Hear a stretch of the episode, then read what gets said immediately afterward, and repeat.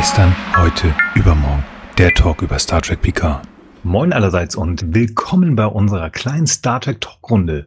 Wie immer begrüße ich den Arne. Hallo Arne. Halli, hallo. Außerdem dabei natürlich der Frank. Schönen guten Tag. Ja, guten Tag und schön wieder mit euch zu quatschen. Hallo, auch Nils natürlich. Ja, hallo ihr beiden und hallo liebe Hörer. Schön, dass ihr wieder eingeschaltet habt. Schön, dass wir wieder da sind. Es kommt mir vor, als wären das über zwei Monate gewesen, dass wir nicht miteinander gesprochen haben. Ich freue mich, endlich wieder mit euch zu sprechen. Ja, so war's. So war's.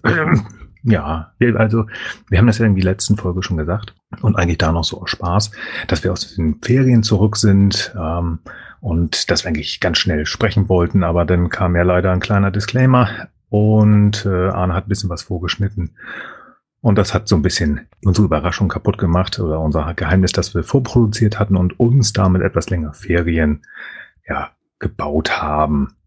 Ist, ja. ist euch gut gegangen in diesen Ferien? Arne? Also ich habe tatsächlich das Podcasting vermisst, weil ich habe nicht nur in diesem Podcast Pause gemacht, sondern auch in den anderen. Äh, unfreiwillig, weil ich auch einfach extrem viel anderen Quatsch zu tun hatte.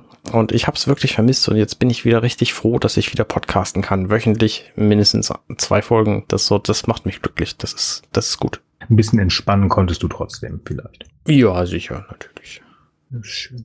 Frank, wie ist dir ergangen? Ja, auch gut, ja. Also ich habe verschiedene Sachen gemacht. Ich war halt auch mal im Urlaub irgendwann und habe einfach an anderen Projekten ein bisschen rumgebastelt und bin da jetzt noch nicht so weit, dass ich da irgendwas Konkretes zu sagen will, aber äh, vielleicht ja irgendwann mal. Das klingt gut.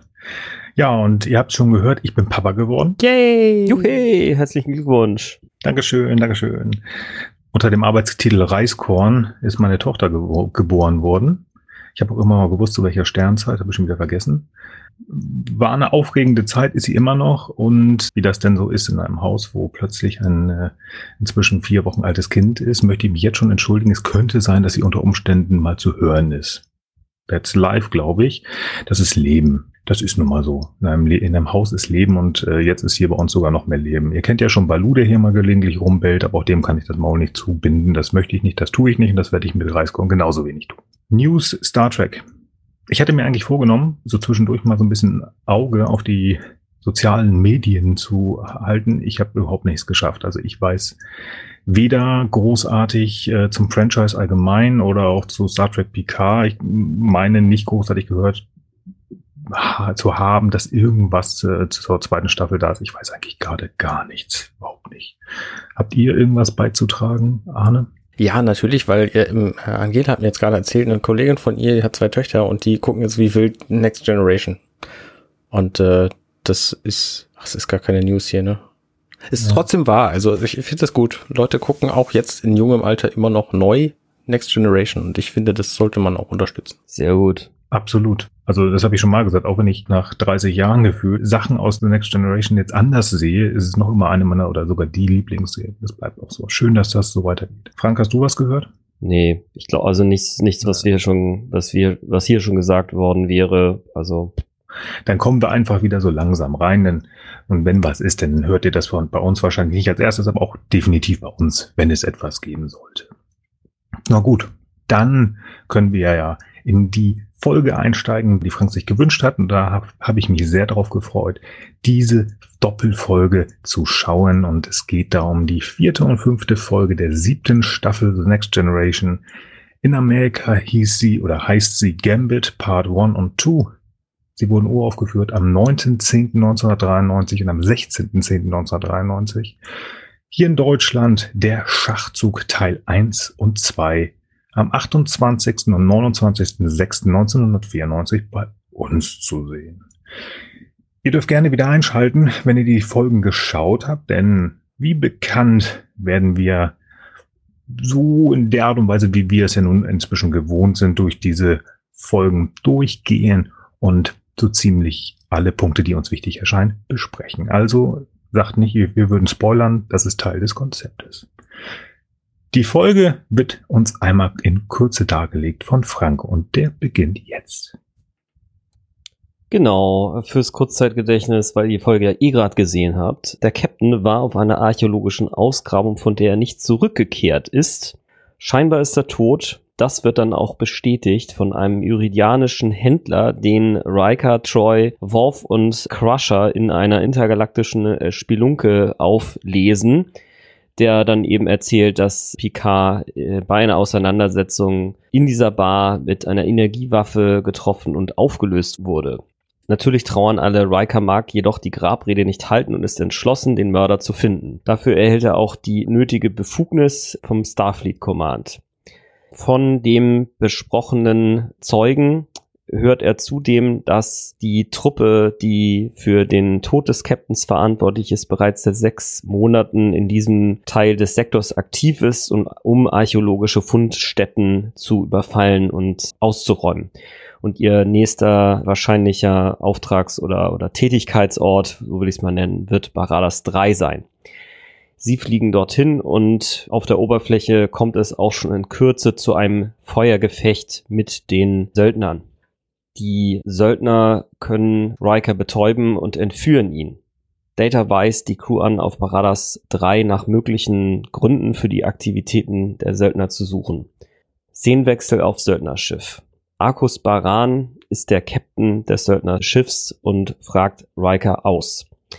Riker sagt nichts, sondern wiederholt immer nur stumpf seine Soldatennummer. Seine Dienstnummer. Seine Dienstnummer, alles klar. Baran enthüllt, dass Riker einen Neurochip implantiert bekommen hat, mit dem er Riker in Schmerz versetzen kann auf Knopfdruck.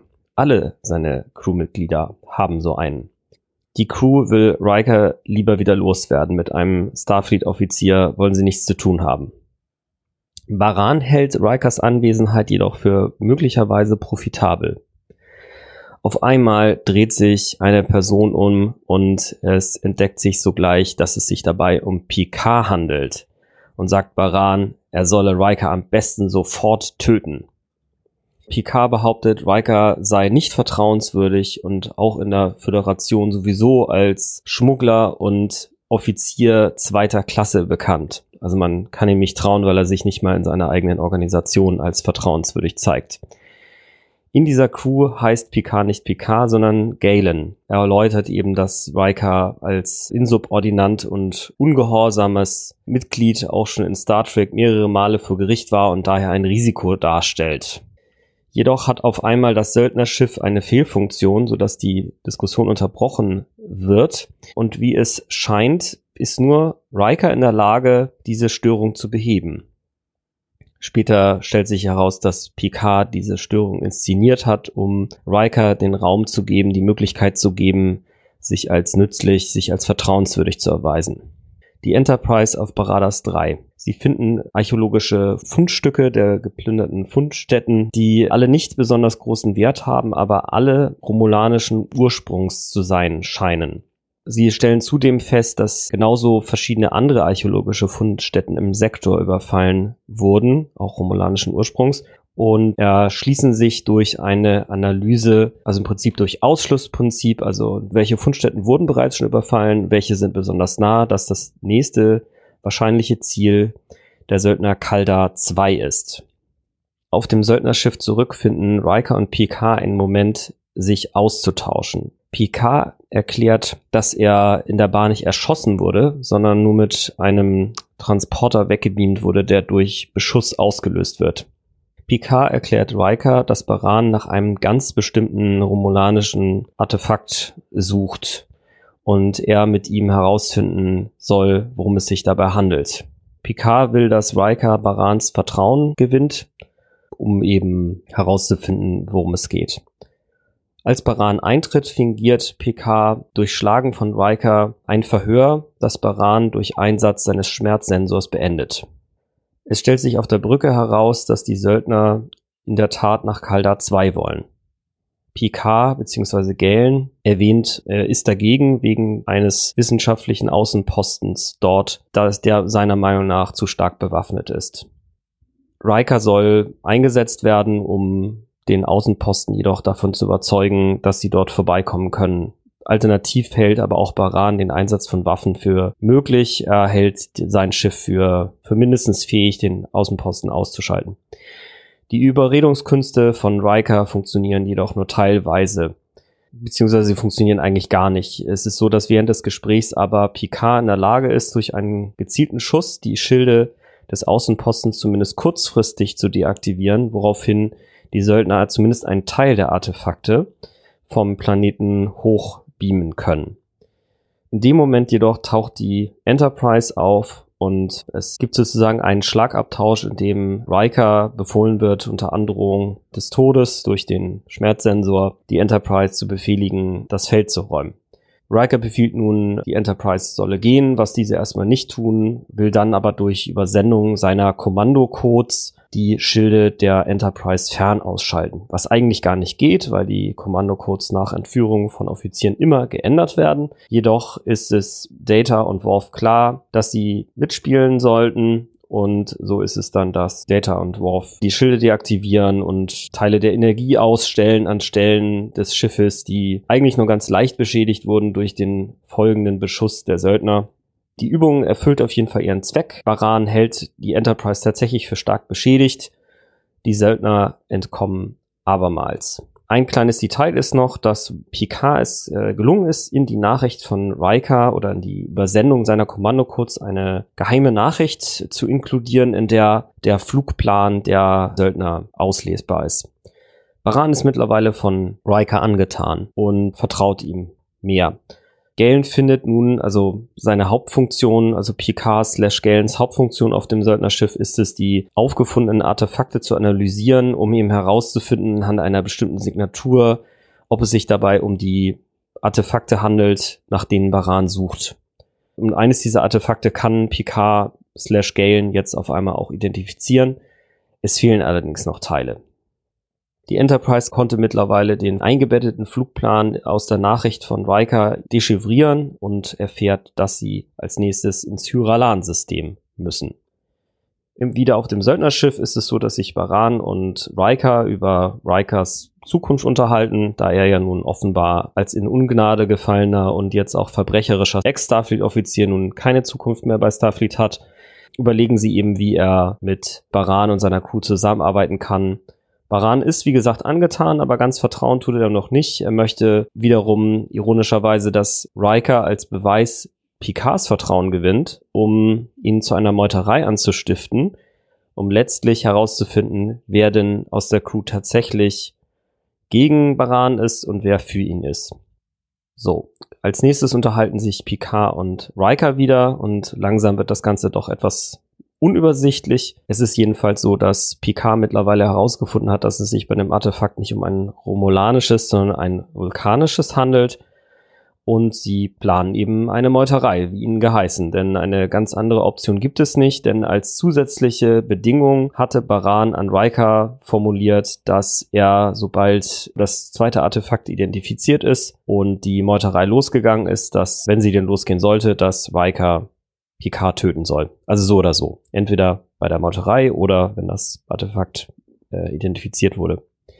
Sie versuchen diese Meuterei zu planen, es ist aber offensichtlich so, dass die anderen Crewmitglieder lieber einer anderen Vulkanierin oder Romulanerin, das äh, ist mir an der Stelle nicht so klar geworden, Telara folgen würden und eben nicht Picard slash Galen als Alternativ-Captain. Und Telara hat mittlerweile auch herausgefunden, dass Picard eine Nachricht in die Kommando-Code-Sequenz von Riker eingebettet hat und er presst ihn sozusagen und lässt sich dabei von ihm sagen, dass er eben ein Starfleet-Offizier ist und gibt gleichzeitig an, Teil des Schar zu sein, also einer geheimen Dienstorganisation der Vulkanier, die seit einigen Jahren auf der Spur von Isolationisten sind, einer Fraktion der Vulkanier, die eben den Kontakt zu außerirdischen Kulturen einschränken oder komplett verbieten möchte und dass sie seit längerer Zeit eben diese Söldner infiltriert hat, um dieser Isolationisten-Sekte auf die Schliche zu kommen, die letztlich die Auftraggeber sind hinter den gesuchten Artefakten,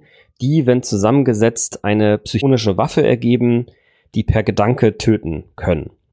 So, also ist die Katze jetzt aus dem Sack, worum es eigentlich geht.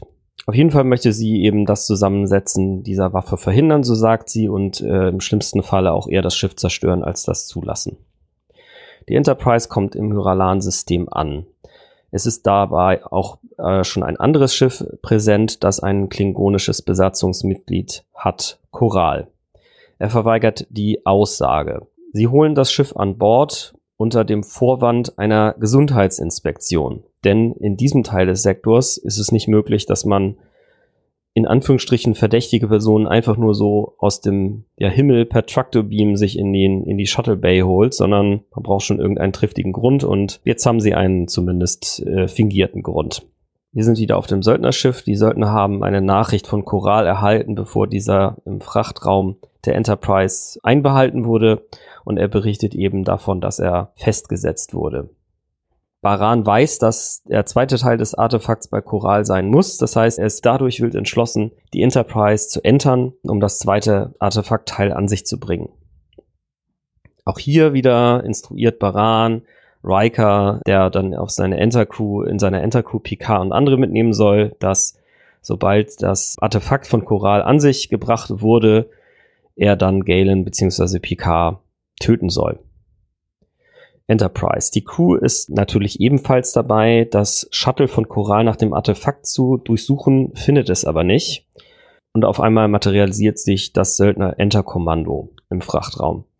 Nach einem kurzen Feuergefecht sind Worf und Crusher betäubt und aus dem Frachtraum müssen sie dann dorthin beamen, wo Coral sich gerade aufhält. Das tun sie dann, bedrohen dann Data und Troy noch und äh, nehmen das Artefakt an sich. Riker versucht nun in Anführungsstrichen Picard zu töten, schießt eben daneben, während Picard dann eben Riker erschießt, in Anführungsstrichen.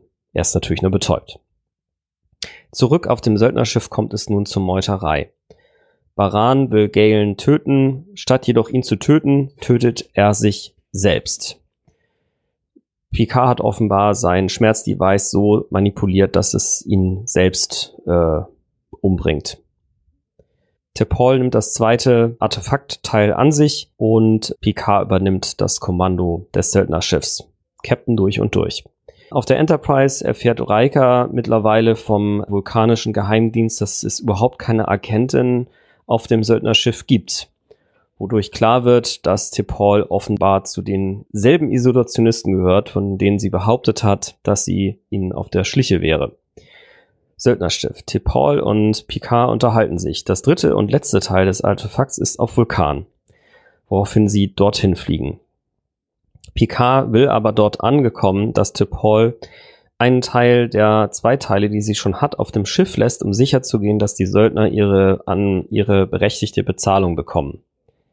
Er hat längst gerochen, dass mit Tip Hall etwas faul ist, denn er konnte ja bislang noch nichts davon wissen, dass sie in Wahrheit gar keine Geheimagentin ist. Tip Hall entdeckt an dieser Stelle, dass Picard ein Starfleet-Offizier ist. Nun wenden sich alle gegen ihn und wollen mit ihm als Geisel zusammen aber auch mit Tip Hall auf die Oberfläche, um zum einen eben Picard im Blick zu halten, aber auch sicherzustellen, dass sie ihre Bezahlung bekommen. Auf der Oberfläche stellt sich heraus, dass es zu wenig Geld gibt. Während sie darüber streiten, baut T'Pol das dritte Artefaktteil ein und erhält den tödlichen Resonator. Tötet zwei der Söldner und im nächsten Schritt kommen dann Riker, Worf und weitere Starfleet-Offiziere heruntergebeamt. Picard befiehlt ihnen jedoch sogleich ihre Waffen wegzulegen und ihren Geist frei von Aggressionen zu machen. Denn, das hat er herausgefunden durch das Studium der Symbole auf dem Resonator, kann dieser nur töten, wenn man im Geist aggressive Gedanken hat, die durch den Resonator verstärkt werden und dann sich gegen den Menschen mit den aggressiven Gedanken selbst richten. So ist es dann auch. Die Crewmitglieder, die mit dem Resonator in Anführungsstrichen beschossen werden und ihren Geist entsprechend gelehrt haben, was zum Glück alle waren, kommen ganz einfach mit dem Leben davon. Picard erklärt, dass der Resonator nutzlos wurde, als Vulkan in Frieden zu leben begann und dass nicht etwa die Technologie verloren wurde, was zunächst eine Theorie war, sondern dass er einfach nutzlos wurde, weil die Vulkanier eben friedlich waren und man äh, gegen friedliche Leute mit diesem Gerät eben nichts tun kann. Vulkan nimmt im Anschluss Telara slash Tepol in Gewahrsam, während Picard wieder glücklich in Anführungsstrichen an Bord ist. Eine ganz lustige Szene ist dann noch am Ende, finde ich, dass Picard, der ja noch offiziell als tot gilt, erstmal sagt, er geht jetzt schlafen, während er eigentlich eher im Scherz sagt, dass ähm, Riker noch mindestens zwölf Anklagepunkte zu facen hat und dass Data ihn doch bitte in, in den Schiffskarzer bringen solle und der das durchzieht, ohne mit der Wimper zu zucken. und ähm, ja, es gab mindestens noch ein, zwei weitere Szenen, auf die wir, glaube ich, zu sprechen kommen, aber ich habe mich jetzt entschieden, jetzt so zu machen und hoffe, dass es einigermaßen erträglich war. Das klang total gut. Vielen lieben Dank. Sehr schön. Ja, ich freue mich auch schon auf das Ende. Das war doch sehr amüsant. Super, dann lasst uns anfangen. Ähm, sehr gut. Ich musste zweimal nachdenken, ob ich wirklich das Richtige eingeschaltet habe, als ich angefangen habe zu gucken. Weil das sah für mich erst nicht aus wie Star Trek, sondern ich habe mich irgendwie in der Moss Eisley Cantina wiedergefunden. so ein bisschen. Also das war schon, ähm, ich weiß jetzt nicht, ob das so extrem auch schon in anderen Folgen war, aber das war schon sehr düster, viele verschiedene Aliens, schön gemacht. Schön gemacht, finde ich. Ähm, und es ist mal wieder so, wie ähm, wir das auch schon eine der letzten Folgen hatten, ähm, die wir besprochen haben.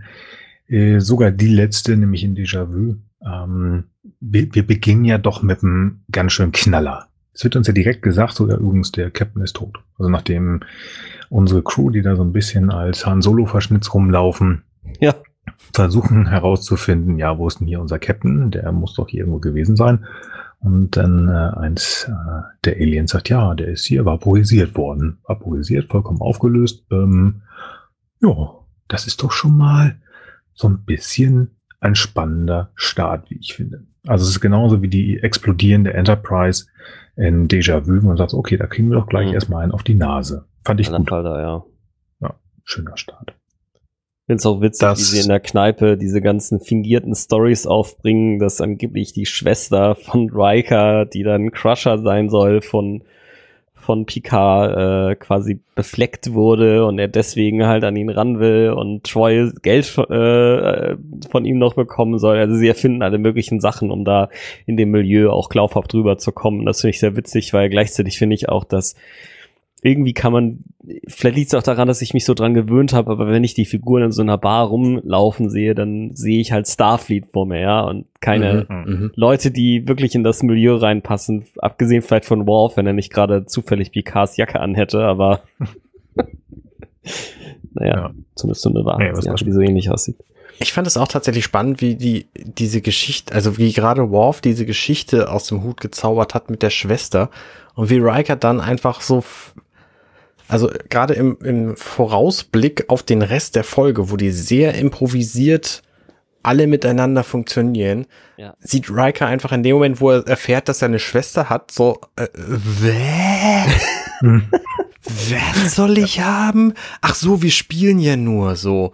Hm. Dachte, okay, ja, das wäre so, so einen ganz kurzen Moment, bevor die komplette Maskerade darunter gefallen ist. Und das finde ich halt besonders spannend im, direkten Vergleich zu dem Ende des, dieser Doppelfolge quasi, wo das ja hervorragend funktioniert, wie die miteinander agieren. Der Einzige, der nicht, nichts blickt, ist Data, aber gut, klar, das ist, weil er einfach ein Model ist. Wissen wir. Ja gut, also da wollte ich gerade sagen, Gott sei Dank ist er hier noch nicht dabei. zum Ende der Folge wird er besser und spielt er doch auch mit in einigen Folgen. Also das finde ich da, da darf man ihm nicht Unrecht geben. Aber hier habe ich auch gerade gedacht, Gott sei Dank war er hier nicht da. Das hätte er, glaube ich, noch nicht verstanden. Wie Commander? Sie haben eine Schwester? Ja. ja. ja. Aber wirklich, das war schon echt spannend. Schön gemacht, schöner Einstieg. Und dann, wenn wir auf die Enterprise gehen, haben wir tatsächlich ein Novum, zumindest für uns hier bei GHU. Denn die liebe Diana kommt ja zum Riker. Und was hat sie an? Erinnert ihr euch? Ja, sie hat eine so vernünftige Kleid, ne? Offiziersuniform an. Genau, lieber Frank. Sie hat die Offiziersuniform an. Und das ist für uns das erste Mal, dass wir das sehen. Denn äh, wir sind das erste Mal in unserer, in unserem kleinen Podcast in der siebten Staffel, wenn ich mich. Nee, wir waren schon mal in All Good Things. Hm, aber da war sie tot, ne? Was ich spannend finde hier ist, dass sie sich auch tatsächlich mal so benimmt. Also, äh, ja. weil sie haut ja Riker verbal so richtig die Fresse ein. Ähm, ja, sie, sie setzt ihm halt was im Gegenüber, ne? Sagt so, hier, pass mal auf, ist ja schön und gut, aber du musst Captain sein und du bist nicht alleine. Mhm. Ja. Genau. Also das ist, ähm, Also es, es geht konkret darum, dass Riker irgendwie trauert, weil sie jetzt sein, sein geliebter Jean-Luc nicht mehr da ist. Und die entgegnet ihm, ja, pass auf, du, du bist nicht der Einzige. Es geht uns allen ganz genauso. Und deswegen ähm, nimm dich mal ein bisschen zurück. Du bist immerhin der, der leitende Offizier hier. Genau, Und- reiß dich mal am Riemen hier. Genau. Und das, das Junge. sagt sie halt völlig zu Recht. Also Absolut. nicht nur als, nicht nur menschlich völlig zu Recht, sondern auch, auch äh, eine Starfleet hier ähm, uniformgeschichtlich völlig zu Recht. Ja. Was, was mich so ein bisschen irritiert hat. Ähm, es ist ja nicht das erste Mal, dass er dem Tode des großen Captains gegenübersteht. Also, er hat ja schon mal gedacht, der Captain ist tot. Und Der Captain war nicht tot, sondern er war Locutus. Ja, aber diesmal Und ist er ja wirklich tot. Jetzt Tot, ist er tot, wirklich, tot. wirklich tot. Doppelklippo und Indianer. genau. nee, ist klar. Genau, ja. Absolut. Ähm, und beim ersten Mal sozusagen, oder ja gut, da sagen wir bei, bei, bei Best of Both Worlds, da ist es ja doch so gewesen, dass er so, hm, er hadert mit sich und da muss Geinen kommen und ihn aufbauen und oh, okay, mal spiele ich jetzt Captain. Aber hier ist er jetzt wirklich so, Mann, oh, der liebe Papi ist weg. In gewisser Art und Weise vielleicht verständlich, weil sich das, das Verhältnis der beiden sich ja nochmal ver ja, also das sind dr- drei Jahre, drei weitere Jahre vergangen, die sind noch enger geworden, aber ich fand es schon doch zu sehen, wie vehement er sagt, ich will jetzt trauern. Hm, Und dann kommt ja Diana und ähm, das zeigt einfach diesen, der ist wirklich an seinen Captain gewachsen. Also der, der will einfach ihn nicht loslassen. Und da ist also, er wäre eigentlich ja schon längst Captain, also Riker, auf anderen Schiffen und hat immer wieder ab, ab, abgelehnt, weil er doch irgendwie sich nicht von seinem Mentor ja, er kann sich nicht lösen, er will es nicht, weil er immer noch sagt, ja, der, ich kann immer noch so viel von ihm lernen und ich glaube noch immer, dass da mehr als nur ein, ein, ein Lehrer-Schüler-Verhältnis ist und ähm, auf einer ähm, platonischen Art und Weise eine unheimliche Nähe, die zumindest Striker zu Picard hat. Und das Bromance, Bromance, Bromance. ja, Bromance sind, müsste es auf einer gleichen Ebene sein, aber ich glaube, diese gleiche Ebene erreichen sie tatsächlich erst so im Bereich des letzten Filmes, also ähm, Nemesis. Hier ist es noch wirklich, dass er hochguckt. Aber ja, in die Richtung, ja. Ja, es ist halt schon so, wie so eine, ja, wie so eine chorartige Gemeinschaft, ne? Also wie so ein, ja, Kloster ist vielleicht ein bisschen zu viel, aber sie sind auf jeden Fall eine sehr eingeschweißte äh, Gemeinschaft, ja. Vielleicht Hm. eben, vielleicht trifft es Familie tatsächlich irgendwie, ne? Vielleicht so eine Art Clan-Familie, wo ja auch nicht alle immer hundertprozentig verwandt miteinander sind. Also, ja. Ich glaube, der Weltraum schweißt einfach zusammen. Ich finde das Ja. spannend, dass ihr das hier so be- äh, erwähnt zwischen den beiden, weil das ja am Ende zwischen Data und Worf zu einem richtigen Total. Clash führt. So, also, Ja. ne, und die sind ja genauso lange schon Familie zusammen wie die anderen Absolut. beiden jetzt. Und das, das äh, ist ein, ein sehr schöner Kontrast, finde ich. ja, das stimmt. Da freue ich mich auch schon auf den Bereich. Ja. Ja, Habe ich mich auch gefragt, ob ich es in der Zusammenfassung erwähnen soll, aber irgendwie habe ich glaube, das ist zu wichtig, das machen wir so oder so. Aber den fand ich äh, auch natürlich großartig. Aber wie gesagt, sollten wir jetzt nicht vorwegnehmen. Ja, es gibt dann ja diese, noch diese, äh, in, diese Interviewszene in Anführungsstrichen mit diesem iridianischen äh, Bewerber auf den Social Media Posten. Äh, kleiner Scherz. Also der, sie haben halt ja aus der Kneipe jemanden mitgenommen, der äh, weitere Informationen über den Verbleib des Captains hat und dafür sich gewünscht hat, irgendwo äh, rausgeworfen zu werden. Also an Ach, irgendeiner da bist du schon. Pass auf, ich wollte noch kurz. Haben wir da was vergessen? Ja, Okay. kurz, kurz Trivia. Ja. Der, der Admiral, der da auftaucht und mit Ah, Riker redet, ja. der heißt Chakotay. Ja, das fand ich auch sehr Und witzig. er heißt aber nicht Chakotay, sondern Ja. Chakotay. Ja. Und er heißt aber, wird aber trotzdem genauso ausgesprochen. Das fand ich irgendwie einen netten, Genau. netten Witz so. Ja. Ja. Wenn Hat wir schon bei diesen Witzen sind und die, die äh, Vulkanierin später heißt Paul und das ist Mhm. die erste Offizierin aus End. Ähm, Ja. Also, ja. Auch anders geschrieben, aber genauso Anders gesprochen. gesprochen. Genau. Ja, sehr schön.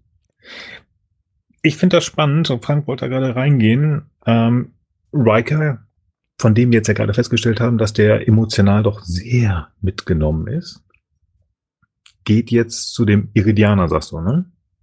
Ich glaube ja. Ähm, also zu dem jungen Mann, den man da aus der Mos Eisley Cantina mitgenommen hat. Ich glaube, der Typ hat mehr Falten als je, mit jeder andere, der jemals da in irgendeinem Stuhl saß. Alle zusammen, alle zusammen. Also, unser psychisch angeschlagener Commander geht da jetzt alleine hin und ähm, mhm. auf eine sehr freundliche und sehr professionelle Art und Weise, ja. kriegt er am Ende doch die Informationen, die er haben möchte. Und ich habe mich in dem Moment gefragt, ob das so wirklich in den Richtlinien von Starfleet also vernünftig ist. Also ich weiß nicht, ob der Chakotay da so die richtige Entscheidung getroffen hat. Ich meine, Gott sei Dank ist ja nichts passiert und Riker hat mit ähm, dem guten Mann da so ein bisschen Waterboarding gemacht oder so. Aber ich, äh, gefühlt stand er kurz davor. Aber naja.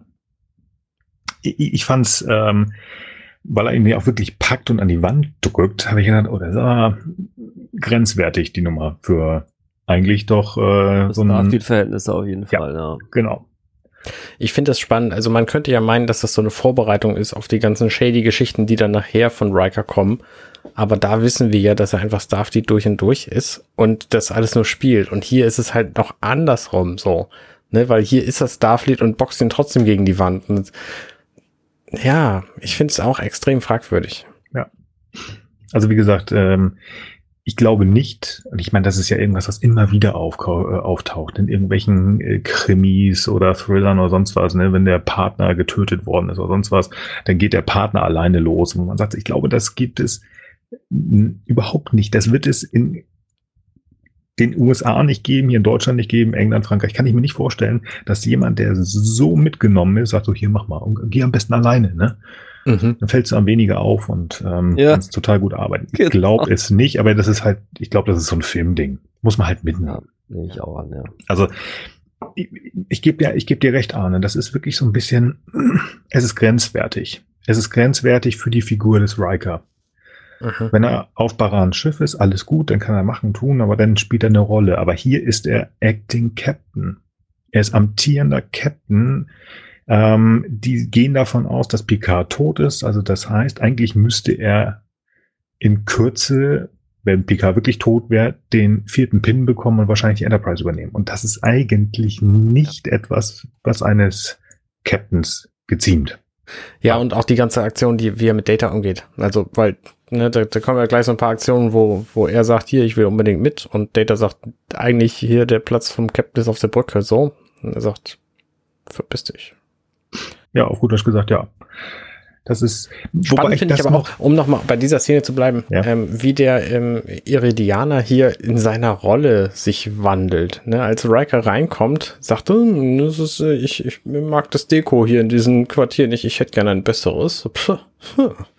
Und am Ende ist er einfach das Würstchen, was gerade eben ein bisschen, bisschen Zeitersparnis im Gefängnis als Aussicht hat. So, das äh, ich, ich frage mich, warum ihm das überhaupt nicht klar geworden ist vorher. So, aber gut, das ist, äh, der Charakter spielt ja dann auch fortan keine Rolle mehr, deswegen ist das nicht so relevant. Nee, wobei das also so ein typischer Informant für mich ist. Also, Ne, das ist dieses erstmal, ich bin ja hier der, du, nur durch mich kannst du bla bla bla. Und äh, am Ende, naja, hoffentlich, äh, solange ich wenigstens ein bisschen was dabei rausbekomme. Ja, es zeigt ich, aber äh, auch, es zeigt aber auch, dass, dass die Sternflotte hier einfach ihn betrogen hat. Ne? Also sie sagen ihm ja, ja, kein Problem, du kannst mit auf unser Schiff kommen und dann wird es dir total gut gehen. Und Bams äh, ist plötzlich die Drohung, dass er ins klingonische Imperium ausgeliefert wird und da dann irgendwie 20 Jahre im Gefängnis sitzen muss wo wir ja von den Klingonen wissen, dass das auch schon eine ganz nette Art der Bestrafung ist, jemanden ja. ins Gefängnis zu stecken. Naja, ja. wobei Rura Pente, naja, na gut, äh, man, wär, man wäre nicht tot, das stimmt. Ja, ja. Also wie gesagt, da ist wieder so, wo man sagt, es passt natürlich rein, es soll gezeigt werden, dass unser lieber äh, William, unser Will, wirklich an seinem Captain hängt und dass der auch ver, wie heißt es, äh, verletzt ist aber es ist halt wirklich sehr, sehr grenzwertig. Dass er zu Data sagt, oh, hier, du setz dich mal auf deinen Roboter hintern und hier bleib mal an Bord, ich gehe runter. Auch da, hm, ja, aber sowohl Picard macht das auch immer wieder, nee, nee, nee, Commander, sie bleiben hier und äh, über den lieben Tiberius aus der Urserie brauchen wir gar nicht sprechen, der ist ja immer unten gewesen.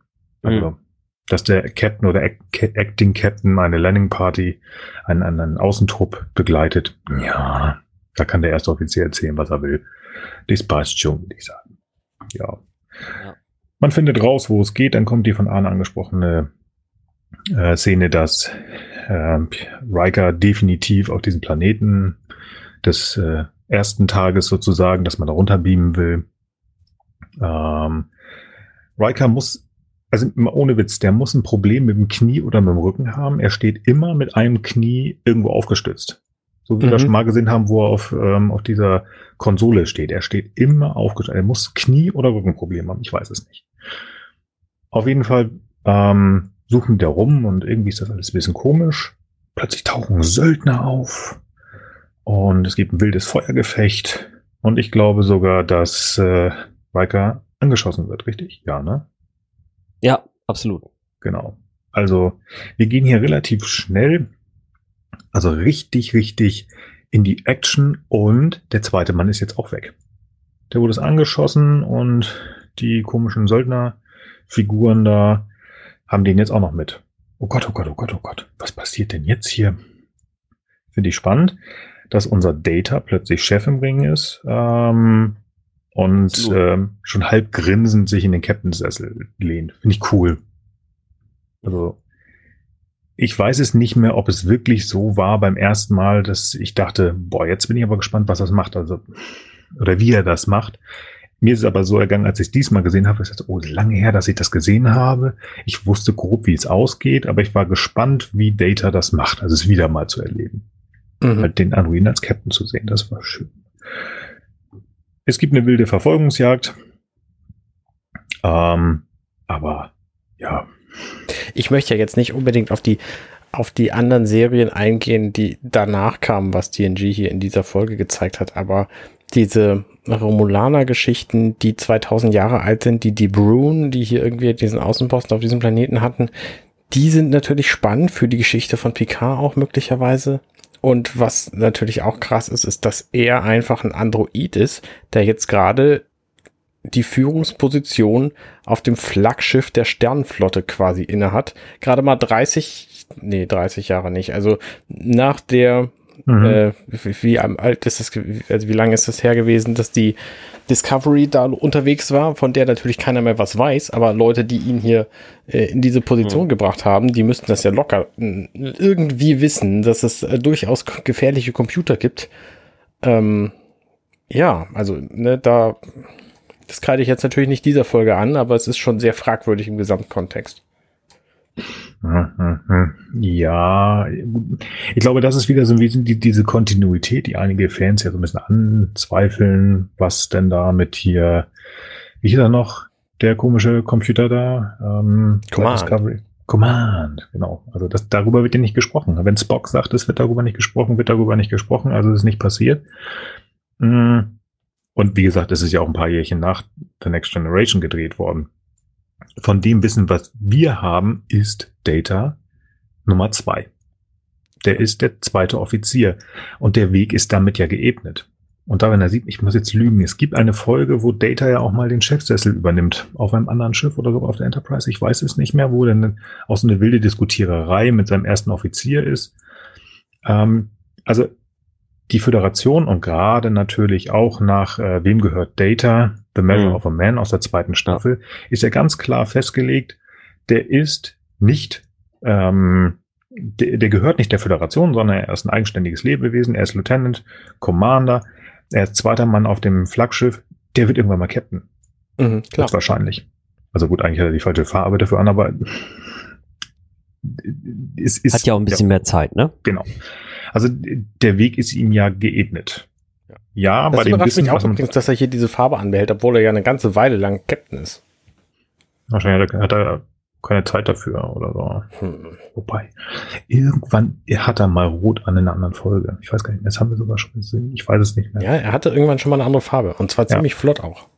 Mhm. Da war nämlich auch, ähm, den hat er der. Oh, Moment, Moment, Moment. War das nicht in äh, hier geheime Mission auf Zeltris 3, wo Riker übernommen hat, Picard weg? Nee, das, ich weiß es nicht mehr. Ist ja wurscht. Ist ja auch wurscht. Es ja. gibt auf jeden Fall irgendwelche Folgen. Ich finde es auch, also ich weiß nicht, es war auch immer so einer meiner Wünsche, eigentlich nochmal irgendwie so ein paar Folgen zu sehen, wo vielleicht die Zukunft ein bisschen weiter ist und wirklich viele schon so ihr eigenes Schiff haben, was es dann ja so ein bisschen äh, gestern, heute Morgen gibt oder in manchen Filmen auch oder so. Mhm. Aber eben immer nur sehr kurz angerissen und ähm, mhm. das äh, finde ich eigentlich immer ziemlich cool, so diese Vorstellung und äh, ja, ich glaube, eine andere Folge gibt's noch, da will Data irgendwie, ich glaube, seinen Vater besuchen oder irgendwas, äh, wo er dann eben auch mal sozusagen ferngesteuert die Enterprise übernimmt und auch alles mit Kommandocodes absichert und so weiter. Aber da ist er ja jetzt kein souveräner Captain, sondern nur jemand, der die, äh, die Brücke kontrolliert. Mhm. Das stimmt. Das ist äh, als Data, äh, als, als Zoom das äh, Rückholprogramm ja. aktiviert und wo uns, glaube ich, Lore das zweite Mal das erste Mal? Nee, das erste Mal, wo Law uns vorgestellt wird. Ja. Ja. Sehr schön. Nee, also wie gesagt, aber bin ich bei euch. Also ich hätte auch gerne das, was uns ja in Star Trek 10 ähm, so angeteased wird, dass Data erster Offizier wird. Auch das hätte ich eigentlich gerne mehr nochmal gesehen. Ja, schade eigentlich. Nichtsdestotrotz, ähm, unsere restlichen Helden sind in der Beobachtungslounge. Und ähm, Data erklärt ähm, so ein bisschen was über das Raumschiff und dass die da schon ein bisschen länger am Fuhrwerken sind und irgendwelche Außenposten ganz offensichtlich angreifen. Also spannend, dass da keiner was macht, dass es da keine Polizeibehörde gibt im Weltraum, die da mal was macht. Hätte man vielleicht mal eröffnen sollen, Föderation oder sowas, wäre ein cooler Name dafür. Ähm, und hier werden die ersten, ja, Missmutigkeiten gesät. Und ähm, jetzt ist so meine Frage, also ich meine diese kleine Zwist zwischen Worf und Data. Wollen wir da jetzt drüber sprechen oder wollen wir das so zusammenfassend am Ende? Ich glaube, es ist einfach letztlich so, dass sich hier das eben das erste Mal zeigt, dass ähm, dass, äh, äh, dass, dass ähm, Worf auf jeden Fall anderer Meinung ist. Also er will jetzt da nicht rumsitzen und irgendwie jetzt gucken, irgendwelche Steine umdrehen und gucken, welche Signaturen die da haben, sondern der will eben jetzt hier losfliegen und seinen Captain, äh, äh, also seinen, seinen ersten Offizier slash Captain retten. Und ähm, auf jeden Fall gibt's da schon mal so ein so ein Zwist. So, das kann man ja erstmal festhalten. Ja, er ist unzufrieden. Er ist unzufrieden, genau, und äußert das. Ja, ja, okay.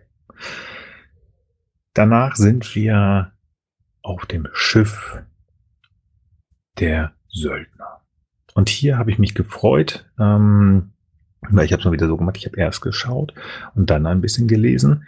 Ich habe sofort einige Sachen wiedererkannt auf der Brücke. Erstmal die Brücke selber. Ich glaube, es ist schon fast klar, wenn man irgendwo die Brücke von einem. Ja, oh, ich weiß, ich weiß. Das ist die Kampfbrücke der Enterprise. Jawohl, genau. Das gut. also die ist ja nur wirklich häufig genutzt, aber die kommt man, äh, finde ich, wieder sehr schön erkennen. Mhm. Also ihr meint, die ah, sind dann für einen Dreh einfach nach unten gefahren in der Enterprise und haben da dann. Genau. Baran ja. erzählt ja auch später im zweiten Teil noch, wie einfach das ist, mal kurz auf die Enterprise zu gehen. Wir werden das ja auch noch sehen. Ja, okay. Ach so, natürlich, da muss ja nur raus und ein paar Decks hoch. Jetzt verstehe ich. Ja, und was ich auch ganz interessant fand, der Baran, der hat auch ziemlich bei, ähm, äh, bei Kirk geluchst. Ne? Der gibt nämlich mhm. immer seinem, der hört sich nämlich immer von seinem Maschinenraumoffizier, äh, seinem Scotty sozusagen an, ja, ja, irgendwas dauert elf Stunden und dann sagt er ihm, ja, okay, du kriegst fünf. Ja. ja. Und ja. der sagt dann, ich mach's in zwei. Nee, das macht er nicht, aber das. Äh, das sagt dann Riker. Nee, leider nicht. genau. Minuten aber. Ja, genau. Auf jeden Fall, er kriegt immer, er kriegt immer viel weniger Zeit und wenn er das nicht schafft, dann wird er, wird er abgemuckst. Ja. Sehr gut. Ähm, aber was das mir noch aufgefallen ist. Das ist spannend, wo wir hier gerade bei dieser, bei dieser Szene sind. Da taucht der Picard wieder auf. Ja.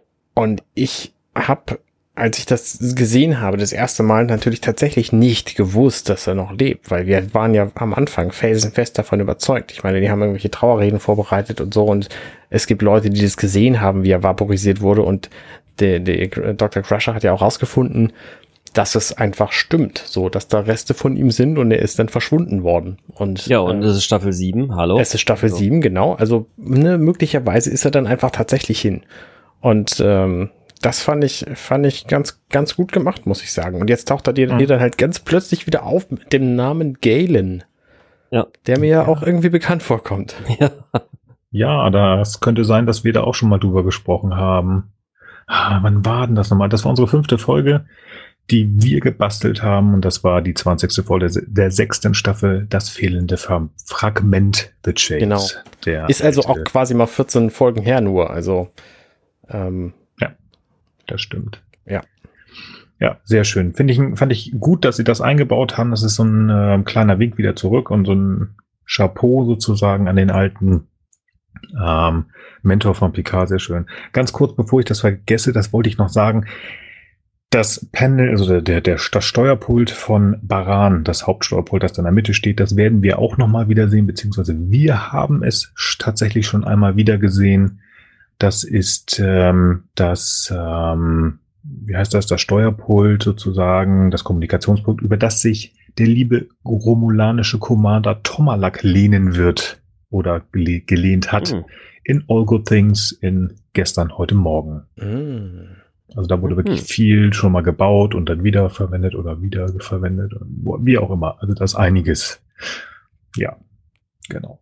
Baran, einmal mal ganz kurz, dann, äh, ich glaube, Frank hat es auch schon gesagt, er hat alle seine Jungs und Mädels da unter Kontrolle mit so einem Nerven Stimulator und macht denen irgendwie ganz dolle Aua, wenn die nicht wollen, bis hin zum Tode. Ja. Picard ist da. Ähm, Ich finde, der Baran, der hat ziemlich krasse Khan-Vibes. Mhm. Also ne, Mhm. lange blonde Haare, irgendwie so ein gruseliges Äußeres, so ein, so ein lederiges Gewand an, ziemlich barsch zu all seinen Untergebenen. Passt. ja, Ja. ist halt ein Antagonist und den haben sie gut genommen.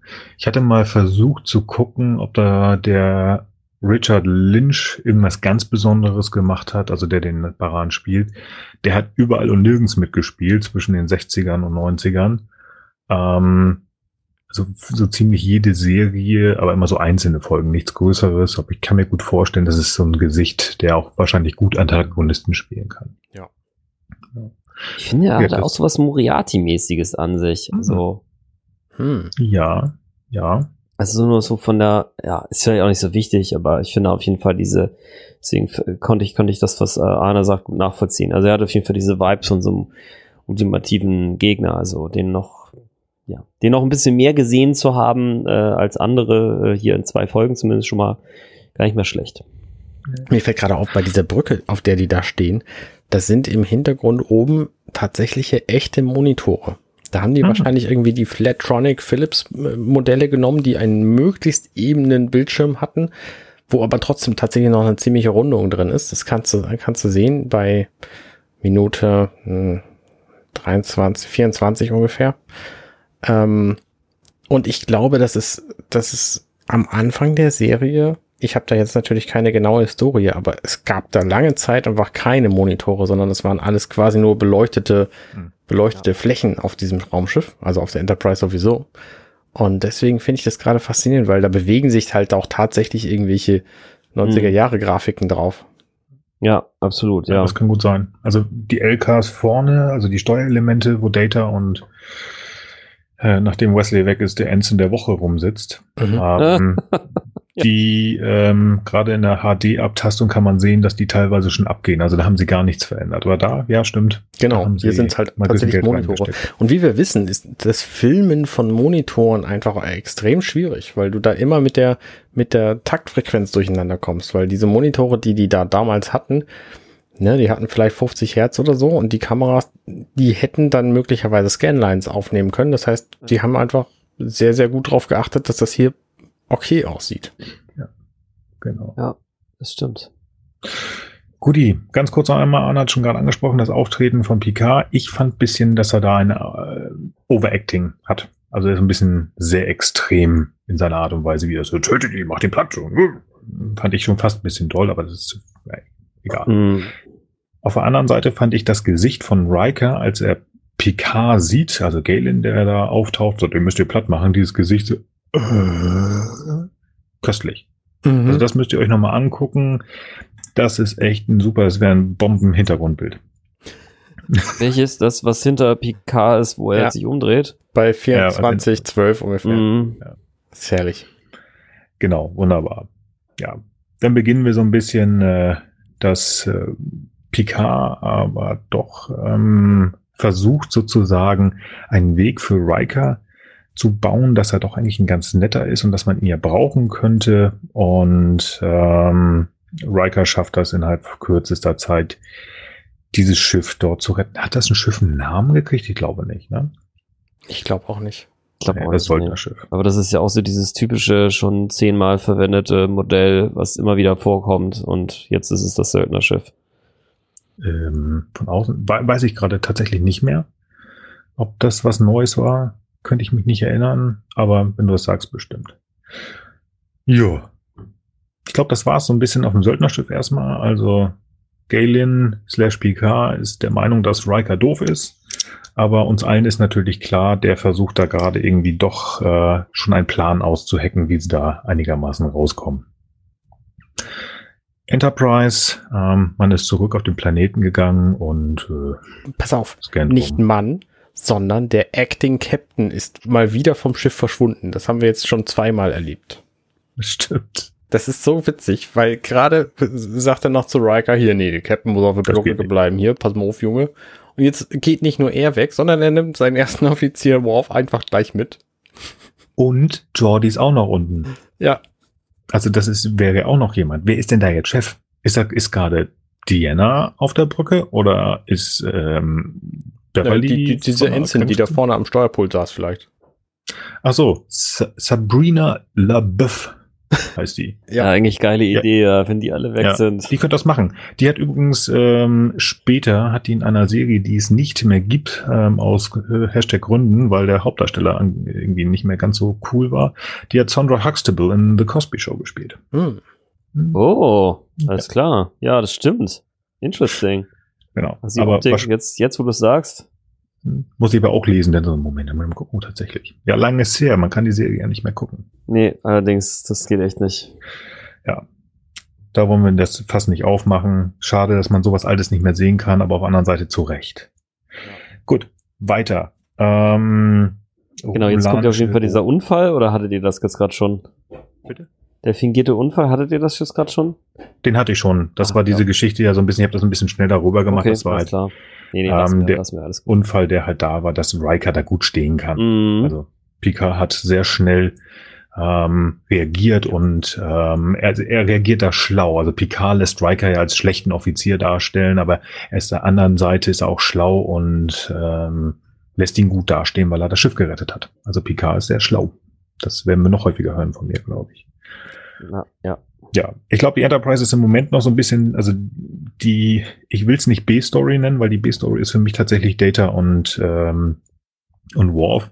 Das ist jetzt so ein bisschen die C-Story, die auch da ist, aber so ein bisschen, okay, worum geht's da eigentlich? Es geht um Artefakte, romulanische, um irgendwelche ähm, Möglichkeiten, wo wir hingehen können, damit wir wissen, okay, wo geht's grob hin. Fand ich so mittelmäßig interessant. Ja, können wir, glaube ich, überspringen. Wir fliegen nach Calda 2.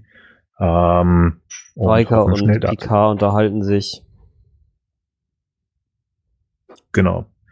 Da wird jetzt sozusagen Picards Plan äh, aufgemacht. Oh, pass mal auf, ich war da, habe da so ein bisschen Wissenschaftler gespielt. Die kamen, haben alles kaputt gemacht und Captain Picard ist alleine irgendwo und spielt Archäologe, was er mit seinem mhm. Kumpel Galen ja nicht machen wollte. Ja. Diesmal hat er es gemacht, alleine. Die Geschichte, wo er ist, wird kaputt gemacht und er spielt Dixon Hill und läuft hinterher. Ja, genau. ja. Und wird dann entführt und findet sich auf einmal als Schmuggler wieder und ist auf einmal, hat auf einmal den Namen von seinem alten Mentor, ja. Ja. ja ich einfach mal so hingenommen und ich finde auch diese Erklärung, bin ich mal ganz ehrlich, das ist so einer dieser mini, mini, mini Minuspunkte an dieser Folge tatsächlich.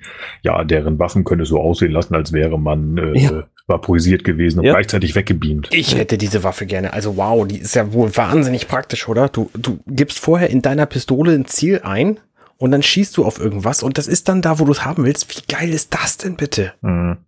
Ja, also wenn das ein bisschen, bisschen schneller ginge, als wenn das Ding dann sich auch merken könnte, immer wo ich bestimmte Dinge gerne hin hätte, dann könnte ich das super zum Aufräumen benutzen. ja, sehr gut. Klasse. Ja. Nein, also ich, ich habe mich nur gefragt, warum haben sie das mit Riker nicht gemacht? Also da muss ja die Enterprise Crew eigentlich gedacht haben, warte mal, die haben den kaputt geschossen und nehmen ihn mit. Macht eigentlich keinen Sinn, oh, dann kann es alles nicht so schlimm sein. Naja, gut. Lassen wir mal so stehen. Picard erklärt halt schon mal so grob, was, ähm, was passiert ist mit ihm und auch an, an Bord des Schiffes, dass sie da irgendwie rum sind und irgendwelche Artefakte suchen. Aber Baran macht ein ganz großes Geheimnis drum. Und ähm, aber ja, er hat nicht den besten Stand auf dem Schiff. Deswegen soll doch der liebe Will jetzt mal Good Friend mit Baran machen. Mhm. Und äh, ja, das äh, wäre doch mal eine schlaue Idee, dann könnten sie das Ganze hinbekommen. Also Picard ist wieder schlau, Riker soll Barans Freund werden. er. Und er ist auch sowieso schlau, weil er hat ja diesen Fehler gemacht, den Riker dann reparieren konnte. Und weil der Zuschauer nicht so schlau ist, wird das hier nochmal explizit gesagt. Ja, genau. Ja. Genau. Da war ich auch Das- sehr dankbar, weil ich hatte das ja überhaupt nicht begriffen vorher. Mich auch Nee, nicht. Ja, auch nicht. Das ist gut. Deswegen, ach Gott, der Picard ist so schlau. Ja, nicht so schlau ist natürlich, dass äh, Baran reinkommt, aber auch da ist unser Captain wieder ganz schlau und reagiert sofort und haut seinem ersten Offizier erstmal voll auf die Schnauze. Ja, kann ich verstehen. Ja, würde ich auch Ja. machen. Ich meine, wenn so Wollte er eh schon mal machen, jetzt hat er mal Das endlich. sieht doch einfach viel zu gut aus, der Typ. Ja, Ja, jetzt hat er nicht Frechheit, mal einen ich bin offiziellen hier, hab ein Anlass. bisschen Spaß, jetzt kommst du. Patz. Bam, du und deine ganzen Haare hier, jetzt geh mal, Junge. Ja. Auf jeden Fall. Und ähm, Riker guckt dann überrascht so. Und da, Ja. da dachte ich mir, ja, warum denn jetzt? Also ich meine, ist auch relativ klar, weil ich meine, du, du hast doch den Plan gerade gehört. ja, Ja, sehr witzig fand ich das äh, Nachtreten. Also das muss man Ja. leider sagen, das schlecht nachge äh, schlecht geschauspielerte, aber das Nachtreten auf dem Boden nochmal. Ja. Während Baran da nur so guckt, so lass es dunk. Nö. Ja. Finde ich irgendwie witzig. Mm, das fand ich auch echt herrlich. Er ist echt so, in, in, so, derbe Gehor, also ohne Gehorsam ist das mega Ja. witzig. Äh, also wenn das so auf Söldnerschiffen abgeht, nee, danke. Ach, komm, lass mal stecken. Das ist doch so witzig, weil er hat ja die Macht, einfach Picard weh zu tun und äh, fragt ihn dann direkt was und Picard antwortet einfach mal überhaupt nicht. So, Mhm. keine Entschuldigung, keine Antwort, nix. Mm. So, und er lässt es einfach geschehen. Ja, genau. Also der ist auch, man, so ganz ähm, straight ist Baran halt auch nicht, aber ist auch nicht so. Er, aber auf der anderen Seite, er muss es ja durchgehen lassen, weil er Picard bzw. Galen ja braucht, ganz offensichtlich. Mhm. Ich finde das auch spannend, dass er diesen Auftrag aufnimmt oder annimmt, da dieses komische Artefakten-Ding zu suchen, ähm, von dem er nicht weiß, nur grob, wo die sind, aber nicht, wo die her, ist ja auch egal. Also er soll diese Artefakten-Dings suchen. Mm. Ähm, und er hat keinen dabei, der wirklich Ahnung zu haben scheint. Außer Galen halt Außer jetzt. Galen, den er per Zufall getroffen hat. Ja, Das ziemlich gut, ja. Weil ähm, Talara, so heißt sie, glaube ich, am Anfang, ne? Ja. Ähm, also die ähm, gute T'Pol, die dann ja sich rausstellt, dass sie eine Vulkanierin ist, die scheint auch nur zu wissen, okay, das ist da, aber das weiß ja wiederum Baran nicht. Also sie hat das Wissen, aber teils mit ihm nicht. Also alles ein bisschen Hm. verworren, aber wurscht. Ja. Ähm, Picard ist äh, auf der Brücke und ähm, ebnet den Weg für seinen ersten Offizier weiter, ja. weil äh, man möchte natürlich eigentlich, also zumindest der Captain und der erste Offizier wollen nicht, dass, äh, also in dem Fall meine ich jetzt äh, Riker und Picard, die wollen natürlich nicht, dass der Außenposten auf Calda 2 platt gemacht wird und alle da getötet werden, weil das halt Offiziere der Föderation bzw. der Sternflotte sind. Und ähm, Picard so zu Baran, hier, pass mal auf hier. Dein Riker, den kannst du auch nutzen. Er kann das doch mal hier so befehlen und so. Ja, ja, tolle Idee. Und schon hat Riker wieder ein tolles Stand. Die nächste Szene fand ich spannend und hatte, weil ich das wirklich nicht mehr im Kopf hatte, das ist sehr lange her. Da wird einfach mal so ein bisschen diese ähm, Beziehung zwischen Picard und Talara aufgebaut. Dass da irgendwas ist, dass sie auch irgendwie, ist sie gut, ist sie böse, das ist hier noch so gar nicht richtig Ja. klar. Und Ja, nebenbei auch wird spannend. halt uns dargelegt hier, Rik, äh, Picard ist oder Galen ist dabei, irgendwelche Artefakte zu untersuchen. Und die müssen irgendeine spezielle Spezifikation haben, aber die findet er noch nicht. Aber uns wird auch, also da- das ist die, die bisschen Information, dass wir als Zuschauer bekommen. Aber es wird uns nicht gesagt, was ist eigentlich da. Also ich habe das ganze Gefühl, das Gefühl, und wir sind jetzt, haben jetzt noch so acht Minuten 53 auf der Uhr, also vielleicht noch etwa vier, fünf Minuten an reiner Filmzeit Für die erste Folge. für die erste Folge. Und wir haben eigentlich noch keine Ahnung, worum es geht. Um irgendwelche Artefakte. Mm. Das finde ich ganz spannend. Mhm. Ich auch, ja. Ist euch, und davon gehe ich mal wieder aus, äh, euch beiden bestimmt aufgefallen, dass wir Talara schon mal gesehen haben im Star Trek-Universum. Sie kam mir super bekannt vor und ich habe überhaupt keine Ahnung. Ich habe gedacht, ich hätte die Folge einfach früher sehr oft gesehen. Ich weiß es nicht. Okay, Frank? Oh, ich, ich wollte es nachgucken, ich habe es vergessen. Okay. Ähm, Dann kann Nee. ich ja doch mal wieder glänzen. Huhu. Ah, warte, warte, ich, hab, ich weiß, Ja, ja. ich weiß, das ist die Kampfbrücke der Enterprise. Ja, sehr richtig. Siehste. Das ist Robin Curtis, die hat in Star Trek 3 äh, auf der Suche nach Mr. Spock und Star Trek 4 zurück in die Gegenwart. Ich, oder der, der Wahlfilm halt. Die zurück in die Gegenwart. Also, Hat sie die Kampfbrücke der USS Enterprise D gespielt? Nein, das ist Lieutenant Savik. Oh. Ach so. Genau. Hm, also sie ist tatsächlich bekannt mit Spitzohren nur unter einem anderen Namen in zwei hm. Kinofilmen, wobei ich glaube im vierten Teil nur einmal ganz kurz am Anfang. Aber ist ja auch wurscht. Ich weiß ja immer noch nicht, ob sie hier tatsächlich Romulanerin oder Vulkanierin ist. Ja, ich auch nicht. Ich glaube, sie ist Vulkanierin. Ich glaube, sie ist Romulanierin. Also ich, Romo Vulkanierin. Hier habe ich tatsächlich auch gedacht, dass sie Romulanerin ist. Auf der anderen Seite habe ich immer überlegt, sie erzählt viel zu viel von, das ist logisch. Das wäre unlogisch. Mhm, mh. Sie sind hier viel zu sehr gegen äh, Baran, das ist unlogisch. Mhm. Also da wäre ich hm. Ich nehme an, sie ist tatsächlich Romulanerin und versucht irgendwie Vulkanierin zu sein, auch wenn die Frisur einfach sowas von Romulaner schreit. Ich dachte eigentlich umgekehrt. Ich dachte, sie wäre eigentlich Vulkanierin und äh, äh ist, sie will wie eine, eine Romulanerin aussehen. Ah, und dann ist es aber noch verdrehter, pass auf. Sie ist in Wirklichkeit Romulanerin, gibt sich als Vulkanierin aus, die aber wiederum eine Romulanerin spielt. Wie gut, dass wir wissen, also du dass meinst, du, du meinst, sie hat sich am Set als Romulanerin beworben, ist aber in Wahrheit Vulkanierin, um eine Romulanerin nein, nein, zu spielen, nein, nein, die sich als Vulkanierin tarnt. Also sie, sie nee. ist ja hier quasi Söldnerin, so wie Picard ja auch hier. Ach, Söldnerin ist sie auch noch. Na, lass mich mal ausreden. Also, sie ist ja hier Söldnerin. So, und dann stellt sich ja später raus, sie ist eigentlich die Paul, so von der Enterprise und ist eigentlich Vulkanierin so die sich aber nur als Söldnerin ausgibt. Und dann stellt sich ja später nochmal raus, dass sie in Wirklichkeit doch nur Söldnerin ist, die sich als Vulkanierin ausgegeben hat, die sich als Romulanerin ausgegeben hat. Ich dachte, sie wäre Isolationistin und deswegen Vulkanierin. Ist sie tatsächlich? Hatte ich gedacht. Ja, ja, ja okay, gut. Dann äh, sie das Ding Teil das so gesagt. Okay. Sie ist Isolationistin. Alles klar, gut, dann äh, ja.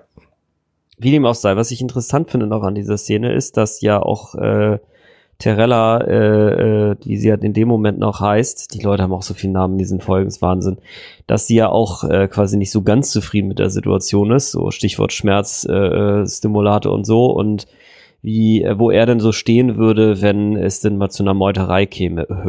mhm. ähm, ja. ja. Ja, wie gesagt, das ist, ähm, hm, hm, ich, sie soll da, glaube ich, die mysteriöse sein. Also ich fand's okay. Also mir hat's gefallen. Ich hat so, fand so ein bisschen schade zu dem Zeitpunkt, ähm, dass uns einfach nicht gesagt wird, worum es da wirklich geht. Also das haben sie wirklich sehr ja in der Schwebe gelassen. Worum geht's da eigentlich? Um den MacGuffin hier. Ja, genau. Ja, steht hier bei mir auch der MacGuffin, der nachher noch kommt. Riker darf jetzt wieder ein wenig glänzen oder auch leider nicht, denn äh, er versucht mit seinem Commander-Rang bei irgendeinem so Wissenschaftler auf Calder 2 ähm, die dicke Hose zu machen. Das funktioniert aber leider überhaupt nicht. Das finde ich sehr gut übrigens, weil da wieder gezeigt wird, dass äh, die Sternflotte doch irgendwie funktioniert. Ja. Das also nicht meine. Sehe ich auch so. Es, wir haben es schon so oft gehabt, dass irgendein Admiral plötzlich irgendeinen Quatsch anstellt. Ne, deswegen hast du ja auch das Wort Batmiral hier ge, mhm. äh, ge, Getoastet. Ja, ähm, gebacken aber er kann es einfach nicht, weil er ist halt einfach nur Commander. So, und deswegen, ähm, ja, das ist ja das Gleiche, was nachher nochmal kommt. Ich weiß gar nicht, ob das in dieser oder nächsten Folge ist, wo Riker ja auch irgendwas versucht mit seinen, äh, mit seinen Codes und ähm, die rüberschickt und Data dann ja auch sagt, ähm, ihm müsste doch eigentlich klar sein, dass äh, in dem Moment, wo er getötet wurde, gefangen genommen wurde, wie auch immer, dass die sofort gelöscht werden. Und ähm, das ist sowohl Riker als auch Picard ja auch bewusst.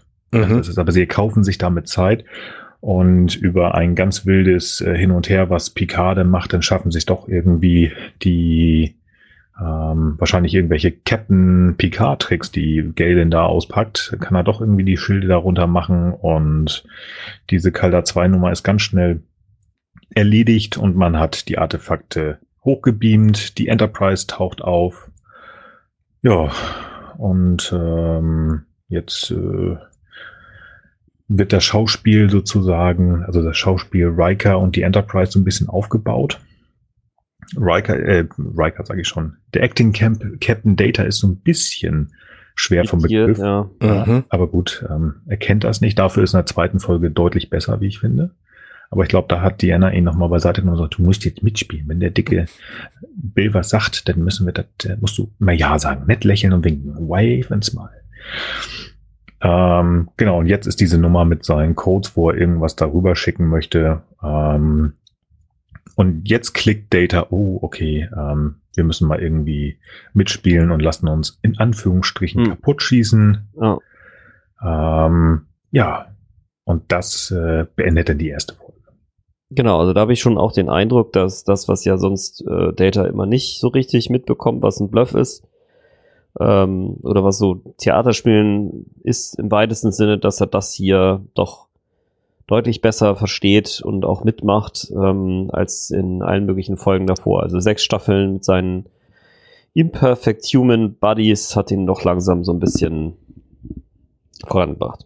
Ja, und auch viel besser als Worf, weil Worf, ne, am Anfang der Folge ist Worf der mit der guten Idee und dem, dem super Bluff mit der Schwester, so, und jetzt kriegt er einfach überhaupt nichts mehr ge ge gepeilt. Ich glaube, bei Worf ist das Problem, sobald er hinter diesem komischen Holzapparat steht und da taktischer Offizier ist, da geht einfach alles aus und da ist nur noch. Der verschmilzt mit, mit dem Holzapparat. Mhm. Was? Er verschmilzt mit diesem Holzapparat und wird zum Holzkopf. Ja. Genau, und sagt dann immer nur noch, wir müssen sie mit Photonen-Torpedos beschießen. Ja. ja. Oder auch mit Phaserbanken. Ja. Und da möchte ich wieder mal ganz kurz auf die Bücher, die moderneren, äh, verweisen. Da ist ja Worf erster Offizier auf der Enterprise E. Und das hätte ich echt gerne gesehen. Ich glaube, das hätte ihm gut gestanden. Mhm. Also auch gerade nach DS9, wo er auch wirklich ein guter, also ein sehr, sehr guter Offizier äh, geworden ist und nicht immer nur über die Schnauze auf die Schnauze auf die Schnauze, sondern er konnte auch mal nachdenken, also außer seine Frau wird getötet. Ähm, fand ich gut. Fand ich, also hätte ich gerne gesehen. Aber ja. gut, ist halt so. und der ähm, Cliffhanger, wow, dieser ja. Cliffhanger. Ich meine, die erste Folge ist jetzt vorbei und wir wissen nicht, haben sie es geschafft, mit diesem winzigen kleinen Schiffchen die Enterprise zu zerstören oder nicht? Sehen sie das und noch viel mehr in vielen weiteren Folgen. Ja, to be continued, ne? Ja. Allerdings, ähm, ja. ja. Ab der fünften Folge der siebten Staffel kommt die USS Defiant. genau. ja, gut. Also das war schon klar, aber auf der anderen Seite, ey, die Amerikaner mussten ja auch, ne, eine Woche warten. Ja, gut, in Deutschland nur einen Tag, aber trotzdem war schon ja, in Ordnung. Das ist schon, boah. Was ich sagte, es hat ja schon geil angefangen mit, oh, der Captain ist tot. Und hier jetzt nochmal so ein Bam, es wird auf die Enterprise geschossen. Und äh, natürlich im zweiten Teil äh, sieht man schon, dass da mitgespielt wurde und Data hat halt nur einmal kurz am Anfang ähm, so ein bisschen gestoppt, aber nein, er hat das alles verstanden und spielt dann, wie gerade schon angedeutet, sehr schön mit. Aber auf dem Söldnerschiff wird ähm, eigentlich so ein bisschen gefeiert. Auf der anderen Seite, naja, so richtig kommen wir doch nicht dagegen an. Ähm, Baran wollen wir uns nicht verziehen. Und äh, ja, das äh, machen sie dann auch. Und ich meine, da ist auch nochmal so ein kleiner Haken wieder von unserem lieben Worf. Der sagt eigentlich mit dem hinterher, nee, wir müssen hier bleiben und da aufpassen. Nee, nee, nee, genau, das ist immer am Rummeckern. Da ist wieder meine B-Story zwischen dem Acting Captain und dem Acting zweiten Captain. Und ähm, ja, dann kommt so eine Szene, die mich amüsiert hat. Ähm, nach dem wie heißt das Ding, äh, nach der Titelsequenz. Da wird dann ja äh, wieder so ein bisschen Detektivstory gespielt und dann kommt da der Acting Captain, der Androide und sitzt da der liebe Jordi, der Techniker und die gucken sich das Video vom Riker an, was der da gesagt hat und daneben sitzt Diana. Wusste gar nicht, dass die in ihrer Freizeit auch Dixon Hill spielt. Ich weiß nicht, was die da so rein technisch ähm, machen soll, aber sie macht. Sie macht. Sie, sie sieht auch relativ kompetent aus. Ja. Und dann kommt ja, nee, kommt noch nicht die Geschichte zwischen Worf und Riker. Verdammt, aber es ist wieder so ein. Nee, genau, es gibt eben nochmal so ein Hickhack auf der Brücke, wo sich Worf darüber beschwert, man hätte ja die Söldner gar nicht erst entkommen lassen müssen, weil man dafür dann jetzt nicht irgendwie schon wieder auf dem Planeten irgendwelche bekloppten Steine umdrehen muss. Mhm. Ja, genau.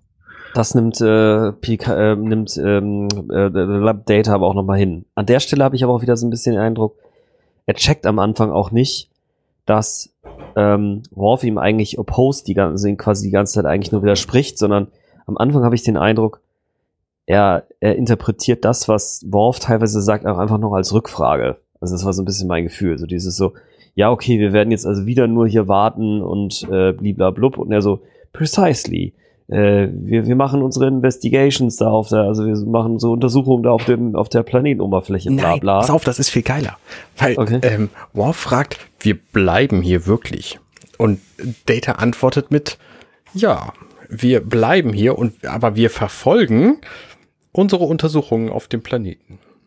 Also dieses Wortspiel, was Data hier bringt, ich finde das wahnsinnig lustig. Ihr nicht? Mhm. Also, weil, naja, es, wir bleiben zwar hier, aber wir verfolgen unsere Untersuchung auf dem Planeten. Das funktioniert ja, auch im, ja. im Englischen tatsächlich sehr gut. Also, Ja. we will pursue the investigation. Ja, ja, ja, ja er, ist, okay. er ist ein guter Captain, finde ich.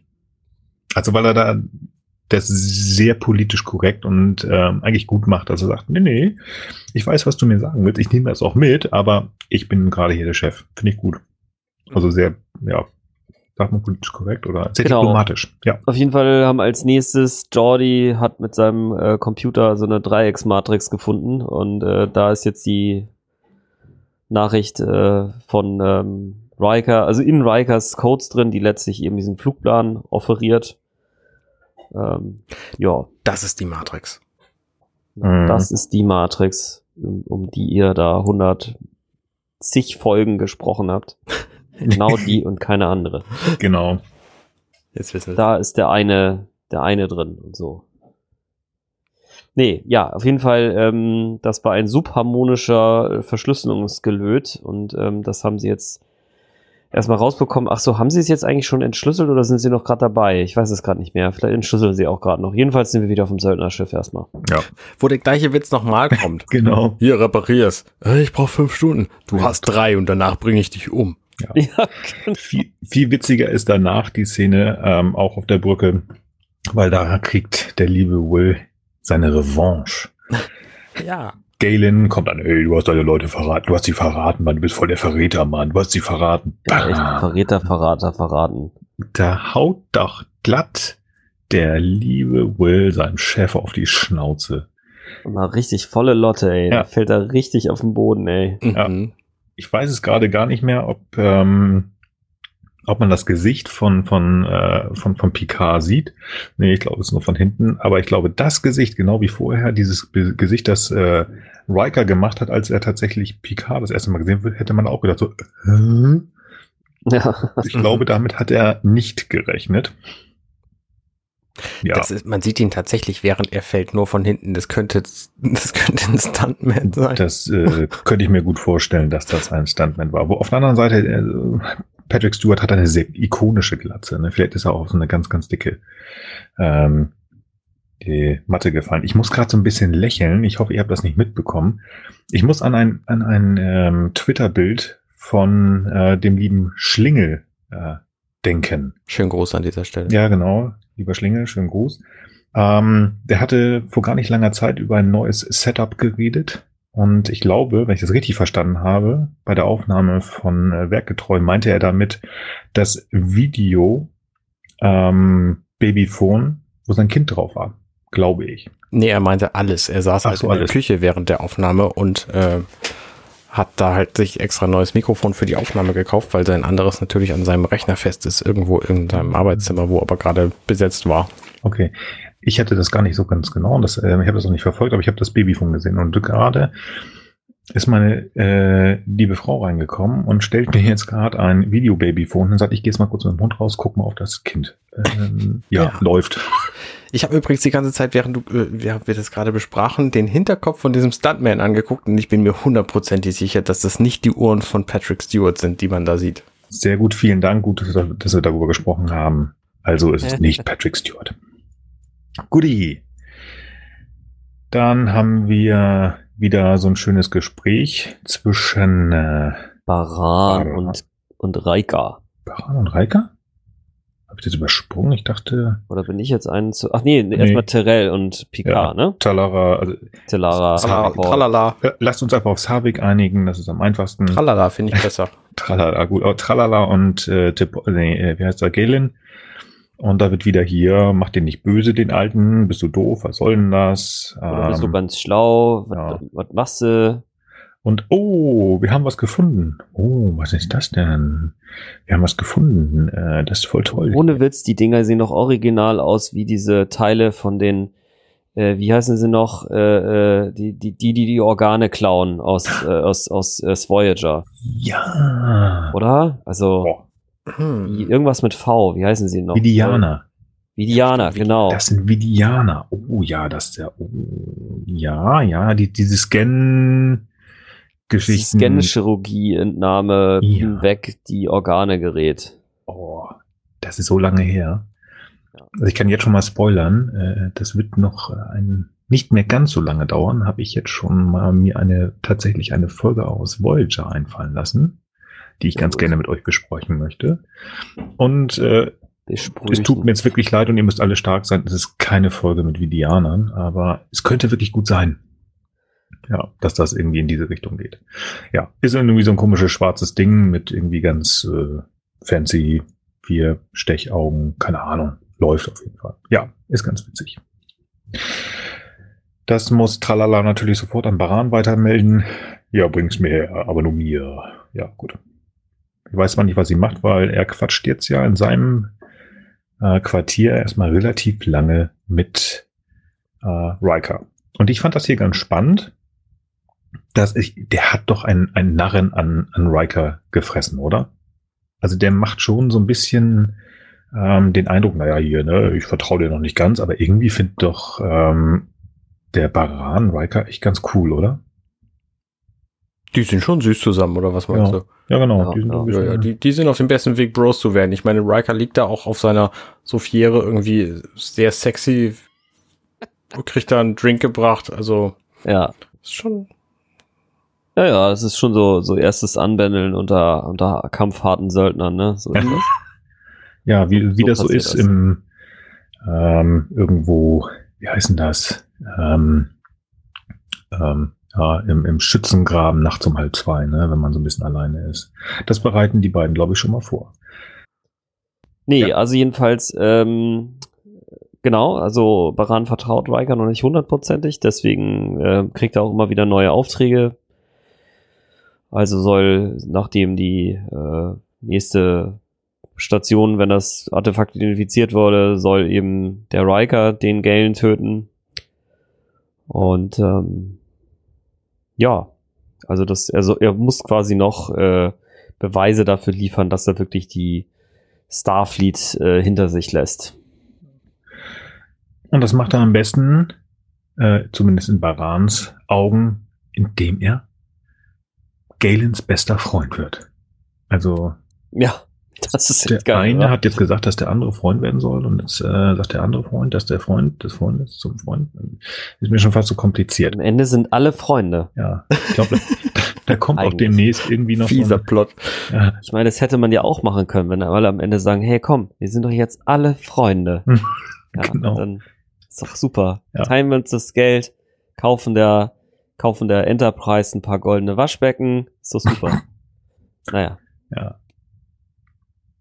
Ich finde das ganz spannend äh, in einer der späteren Szenen, wenn Riker und, ähm, und, und Picard wieder aufeinandertreffen, da wird der liebe Picard sagen, oh, what a tangled web we weaved. Ja. Oh, was haben wir für ein verzwicktes Netz gewoben? Oder was weben wir für ein verzwicktes ja, Netz? stimmt. Ja, finde ich spannend, Schön, das schön tatsächlich so. selbstreferenziell. ja, absolut. Genau. Voll gut. Ja, dann gehen wir auf die Und der- Enterprise. Ja, genau, jetzt haben sie das Ding encoded überhaupt erst. Das, ähm, ich komme mit den Matrizen auf den Bildern nicht so richtig klar, aber ich glaube, immer, immer wenn so ein Strich unten durch so, ein, durch so eine, so eine äh, Winkelhalbierende läuft, dann ist encoded. Okay. Das Ich kann ich frage mich ja, ob man, ob man tatsächlich am Anfang der Doppelfolge schon gewusst hat, worum es eigentlich in der zweiten Folge gehen wird. Jetzt machst du mir ein bisschen mein Fazit kaputt. Aber ich sag mal so, ich sag mal so, nein. nein. Das liegt auch daran, dass die ähm, erste Folge von, also die, die Story ist von einem Naren Shankar. Ähm, aber das Teleplay wurde im ersten Teil vom gleichen Menschen, also von Naren Shankar geschrieben. Naran Shankar, also du meinst jetzt einen aus der Babylon, aus dem Babylon-Universum. Die haben in Wahrheit Star Trek geschrieben. Ist auch verrückt. Ja. Genau, das war Nan Jakar. Nein, aber das Teleplay im zweiten Teil hat äh, Ronald D. Moore geschrieben. Und ähm, Ja. ich, ich ähm, habe es jetzt nicht über, übersetzt, aber ich, ich lese das einmal ganz kurz vor, was er dazu sagte. I felt we ran out of story in part two. There were places where I was treating water. I had to find the lost ark and I didn't know what the last ark was, the lost ark was. Instead, we had a device from ancient Vulcan myth that had mystic properties und so weiter und so fort. Also er hatte so ein bisschen das Gefühl, dass er Wasser treten würde und gar nicht mehr so richtig weiß, wo sollen wir eigentlich hin und was ist das? Also, äh, ja. Also, Ja. Dafür ist es ihm ganz gut gelungen, finde ich eigentlich. genau, da komme ich aber am Ende nochmal zu. Ja, ja, sehr gut. Ja, und jetzt kommt eigentlich das, wo ich richtig, also mich die ganze Zeit schon so ein bisschen drauf freue zu besprechen. Denn ähm, nach dieser ganzen, ja, wir wissen grob, wo wir hin müssen, äh, müssen Nummer und der Acting Captain wieder ähm, Wissenschaftsoffizier spielt und also er spielt äh, Androide und weiß alles und zeigt das seinen Jungs. Ähm, sagt er so, wir fliegen da jetzt hin und äh, überholen die mal, wir fliegen ganz, ganz schnell. Und ähm, ja, dann kommt von dem lieben Worf sowas wie endlich, finally. Also yes, endlich können wir auf die Schnauze hauen, also wie der typische Worf. Mhm. Mhm. Und Data denkt so eine Millisekunde, so 0,00435 Millisekunden und sagt, ähm, Commander äh, äh, oder Lieutenant, wir müssen uns mal kurz unterhalten. Ab in Ready Room. Und auf gut Deutsch gesagt, zieht er ihm erstmal die Hosen aus. Mhm. So, was machst du da eigentlich? Ja, meine, meine Laune, meine, meine Meinung, äh, darf, darf ich doch sagen. Ja, ja, aber jetzt bist du erster Offizier, mein Lieber. Das heißt, wenn du mir was zu sagen hast, kannst du das gerne machen, aber dann machst du es gefälligst hier. Das macht Riker auch. Mhm. So nicht, mein Freund. So nicht. Das gehört sich nicht.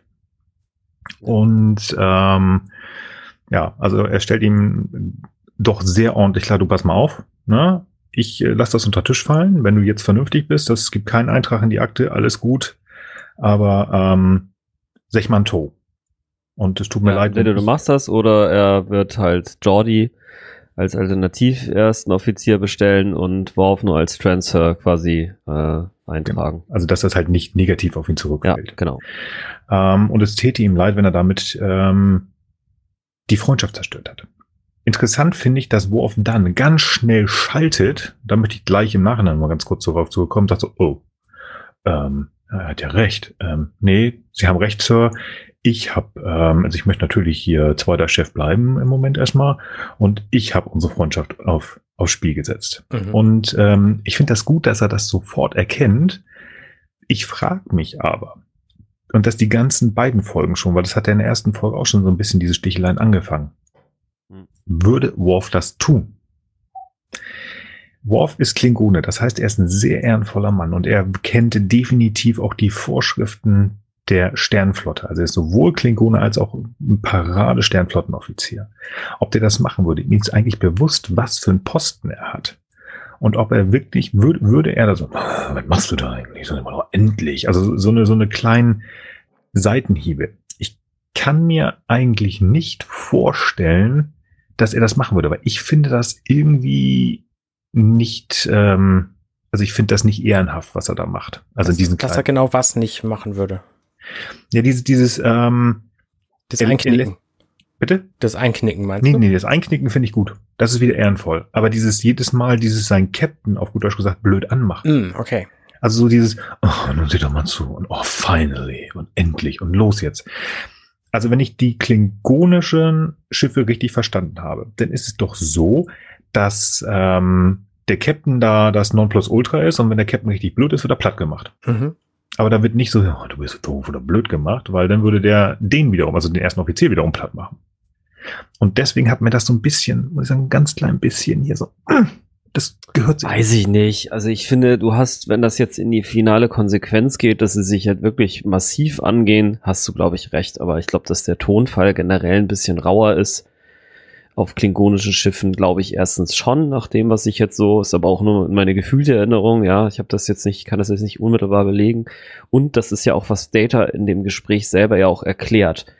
Ähm, solange er nicht erster Offizier ist und auch der Captain noch nicht seine Meinung endgültig gefasst hat, sind ja auch alle Widerreden und Gegenargumente und äh, Bekundgebung äh, des Missfallens ja in Ordnung. Nur mhm. eben vor allem er als erster Offizier muss eben auch als Symbol für die anderen Offiziere, wenn dann der Captain seine Entschuldigung, äh, seine Entscheidung gefasst hat, dann diese einfach ausführen, bejahen und da auch nicht mehr rummohren. So. Und das hat er jetzt eben x-mal gemacht, insgesamt an drei verschiedenen Stellen. Mhm. Und das geht halt einfach nicht. Mhm. Und ähm, ja, ich weiß nicht, die Ehre, keine Ahnung, wie es jetzt tatsächlich auf dem Klingonenschiff wäre, aber äh, vielleicht wäre es auch tatsächlich so, weil vielleicht diese Diskussionskultur auf Klingonenschiffen eben eher weniger ausgeprägt ist als auf Enterprise-Schiffen, aber ich würde sagen, das ist insgesamt schon so okay. Also wie gesagt, keine schöne Sache. Ich denke, man kann es auch darauf schieben, dass ähm, was ja hier auch ein bisschen mitschwingt, ähm, Worf eben auch keine Übung jetzt in dieser Rolle hat. Er hat quasi eher so eine Rolle, wo er eben taktischer Offizier ist und dann aus seiner Warte eben die Dinge mal bewertet und da eben relativ frei ist auch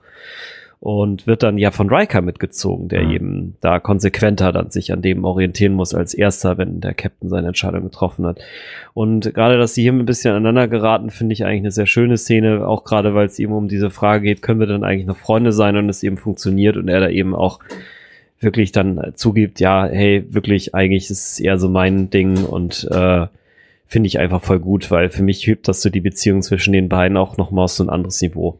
Mhm ich glaube, dass es, also ich finde es ein bisschen nachvollziehbar aus Worfs Sicht, weil ähm, du hast zwar gesagt, er ist Klingone, aber auf dem Klingonenschiff ist es ja normalerweise so, dass der Captain sich das da irgendwie ähm, sehr würdevoll erkauft hat, indem er einfach alle anderen total weggedeucht hat.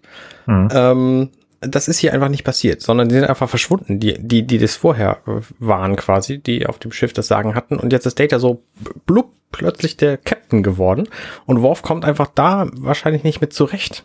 So, dass es einfach jetzt plötzlich diese, diese Rollenänderung gab, ähm, wo Data und er doch eigentlich vorher irgendwie mehr oder minder gleichgestellt waren, auch wenn mhm. Data natürlich Lieutenant Commander ist und, und Worf hier irgendwie nur eine, eine Lieutenant. Mhm. Ähm, ja, weiß ich nicht. Also ich glaube, ich kann es schon nachvollziehen, dass er da am Anfang Schwierigkeiten mit hat. So diese plötzliche Rangordnungsänderung und ähm, deswegen finde ich es auch total logisch, dass er dann hier auch sofort einknickt und das und das dann einsieht, so, weil ähm, weil er ja auch ernsthaft fragt, ja, aber gehört es nicht zum ersten Offizier auch dazu, ähm, den Captain in Frage zu stellen und Data ihn dann einfach direkt korrigiert? Ja, pass auf, ja schon, aber nur bis und nicht weiter. So und das finde ich, ähm, das ist für Worf sehr einleuchtend, genauso wie für den Zuschauer, also mich eben auch. Mhm. Hm, hm, hm, also ja. mir hat die Szene einfach insgesamt echt gut gefallen, muss ich sagen. Ja. ja. Wie gesagt, es war nur eine Frage, die mir halt aufgetaucht ist. Das heißt nicht, dass ich das irgendwie doof oder anzweifle oder blöd finde. Das wieder heißt, oh, jetzt, jetzt findet immer Sachen doof. Nein, nein, nein. Ähm, ich ähm, ich habe mich einfach, nur, ich habe mir nur die Frage gestellt, ob ähm, ja, ob er das machen würde oder nicht. Und das, was ihr sagt, ja, okay. Ähm, dadurch, dass er doch eher ähm, ein, ein, äh, ein also, ja, er ist Klingole, aber er ist auch ein, äh, er ist halt hauptsächlich Lieutenant und ähm, ja, pff, das ist natürlich etwas, womit er nicht richtig umgehen kann. Abgesehen davon ist er natürlich auch kurz davor, eine Wandlung durchzumachen, um auf die ähm, Deep Space Nine versetzt zu werden, wo er dann quasi den Rest seines äh, spannenden Lebens fristet. Das stimmt, ja. Das stimmt. Ja, ich weiß auch nicht, vielleicht ist es aber auch wirklich so ein Mittelding. Also es wäre tatsächlich auf der, ähm, auf dem Klingonenschiff vielleicht so nicht passiert, aber er ist sozusagen ja immer noch ein Klingone, wenn auch nur ein halber, und ist damit mehr oder weniger ein, sagen wir mal, etwas aggressiverer Charakter als ein Mensch und kommt deswegen genau wie auch eben gesagt wurde, mit diesem Rollenwechsel und dann auf einmal jemand, der eigentlich gleichgestellt ist und dann auf einmal findet das Ganze ohne je jegliche Aggression und sonst was statt und ist er einfach sozusagen ein etwas ärgerlicherer Charakter. So und äh, es ist dann so eine Mischung aus allem irgendwie. Also jedenfalls, ich finde einfach auch deswegen das schon wieder interessant, weil man da halt doch so viele Facetten finden kann. Also ja, mir hat das, mir hat diese Szene sehr gut gefallen. Mhm. Gerade weil ja, es auch in der siebten Staffel ja sehr viel um, um Kommando und so geht. Ähm, ich finde, es passt. Das stimmt. Das stimmt. So, wieder zurück auf dem Söldnerschiff. Ähm, überrascht Riker Picard, der sich grandios erschreckt und ihn erstmal versucht mit einem Phaser zu, äh, ja, Ja. zu bedrohen. Ähm, er kennt dann aber sowieso gleich, dass es sich um seinen ersten Offizier handelt und sie unterhalten sich und ähm, ja, sie stellen mittlerweile fest, dass die Lage verzwickt ist, wie wir vorhin ja auch schon mal angedeutet haben. Also, dass alle jetzt alle Freunde werden sollen. Ich finde halt spannend an diesem Ding, äh, dass Picard einfach gar keinen Durchblick hat in diesem Moment. Und das, das wurmt ihn so richtig. Mhm. Riker, was machst du hier? Gott, oh Gott, was ist denn hier, wenn Baran das rauskriegt? Also, da können wir ja hier, also, ähm, Wo, wo, sind wir denn? Wo kommen wir denn? Also, nur, hör mal. ja, Ja, stimmt. So, und Stimmt. dann sagt Riker, ja, weißt du, der hat mich hergeschickt, weißt du? Alles gut. Und Picard, oh, hm, das ist verzwickt jetzt. Ja, genau. Wir sollen jetzt auch noch Freunde werden. Danach sind wir alle Freunde, nur er ist nicht Freund von uns. Ja, Genau. genau. Das ist das mit dem, mit dem Spinnennetz, was ich vorhin schon sagte, dass diese Szene. Ansonsten ist das hier ganz spannend, dass wir das wieder hier nutzen, diese Szene, um wieder so ein bisschen Exposition zu machen. So, ah, das hat nichts mit Romulanern zu tun, sondern das ist hier Genau. ähm, das Vulkanisches. ist vulkanisch und äh, das ist ganz wichtig und es ist richtig wichtig. Bill, also ich habe keine Ahnung, was das ist, aber es ist richtig wichtig. Hm, Wie auch immer. Genau. Da fällt Ja, weiß es auch trotz den Analysen immer noch nicht. Ich finde es ganz spannend. Er hat auch dieses komische Ding sie schon in der Hand gehabt, ne? Doch, haben wir schon drüber gesprochen. Genau, dieses, äh, diesen, diesen, diesen bilianischen Pseudophaser. Und ähm, also ich, ich muss mal sagen, das hat mich so ein bisschen jetzt hier gestört. Und das geht halt auch schon so ein bisschen an, ans Ende, was auch Ronald D. Moore gesagt hat.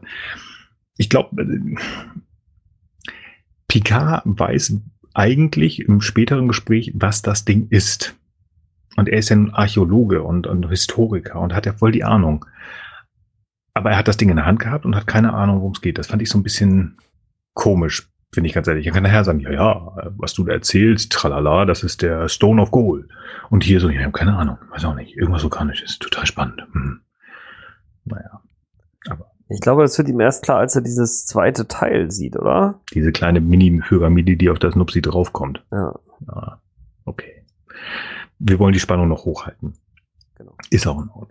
Auf jeden Fall versucht er dann so ein bisschen im nächsten Schritt seine Meuterei aufzumachen, da mit dem, ich glaube, der heißt Narek. Oder Narek, nee, Na, nicht Narek, äh, Narek, Narek? Entschuldigung. Schon wieder Name, der so halb geklaut worden Ja, ist. ja, absolut, ja. Ähm, und er sagt, ja, ja, ich könnte mir das gut vorstellen hier mit dem neuen Chef, aber nicht mit dir. Und jetzt muss ich weg. Genau, ich muss hier noch irgendwie mit diesem Stift an der Konsole rumbasteln. Ja, ich habe auch nur diese drei, drei, drei Stunden Zeit und so, also lass mich in Frieden. Ja, und dann kommt Tralala.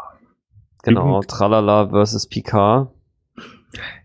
Ja, Jetzt, glaube ich, ist es tatsächlich sogar, dass ähm, wir so weit sind, dass es wirklich Tralala nicht mehr ist, sondern jetzt ist ja Tiprol. Ich find, Mhm. Wir bleiben bei Tralala, das finde ich echt sehr schön, danke Arne. Aber Picard, also man stellt sich gegenseitig vor und sie erzählte einen vom Pferd und äh, ja, ich bin hier vom Bashar ähm, und nicht von den Jadwash, aber ich bin hier eine ganz wichtige, Mhm. ähm, ganz wichtige Geheimagentin von den Vulkaniern. Ja. Okay. Und das Genau, habe ich aber tatsächlich auch gedacht. Also ich habe die Folge jetzt ewig lange nicht gesehen, bevor ich mich hier für die vor, für die Vorbereitung für diese diese Aufnahme nochmal vorbereitet habe. Also ich bereite mich immer für die Vorbereitung nochmal vor, wisst ihr? Ja, sehr gut. Ähm, und habe das tatsächlich geglaubt. Also ich, ich wusste zwar ungefähr, wie es ausgeht, aber ich wusste nicht mehr, wer tatsächlich der Böse war. Und ich fand das irgendwie auch plausibel. So, Mhm. dass er dann tatsächlich sofort sagt, oh, hey, weißt du, ich bin hier PK, ähm, Captain von Enterprise und das ist mein Sicherheitscode. So, das fand ich auch ein bisschen krass. Also auch beim, beim jetzt gucken, wo er quasi von ihr gehört hat, dass sie jetzt irgendwie so eine, so eine Agentin ist. Mhm.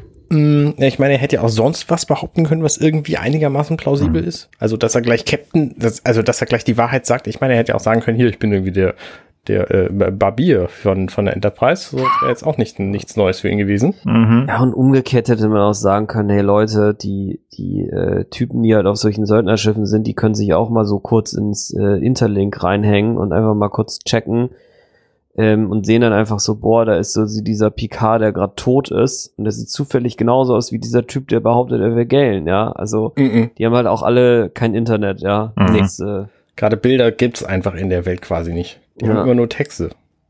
ja, es fängt so ein bisschen für mich an, wo ich sage, so, ich möchte nicht wieder mehr anhören müssen, aber das war zu Recht, ja, ich bin immer sehr, sehr, ich bin eine Zeit lang sehr negativ gewesen.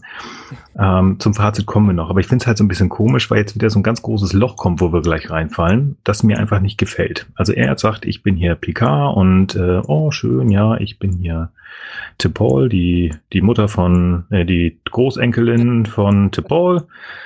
Und dann haben wir beide was von der Enterprise zusammen, ganz toll. Und äh, ach übrigens, da gibt's diese komische Gruppe von Isolationisten auf Vulkan. Ich weiß nicht, ob das, ähm, also wirklich nicht, ob das irgendwie schon mal ähm, genannt, erzählt worden ist. Das kann ich jetzt nicht sagen. Auf jeden Fall ähm, erzählt sie jetzt ja diese wilde Geschichte der Legende des Stone of Goal.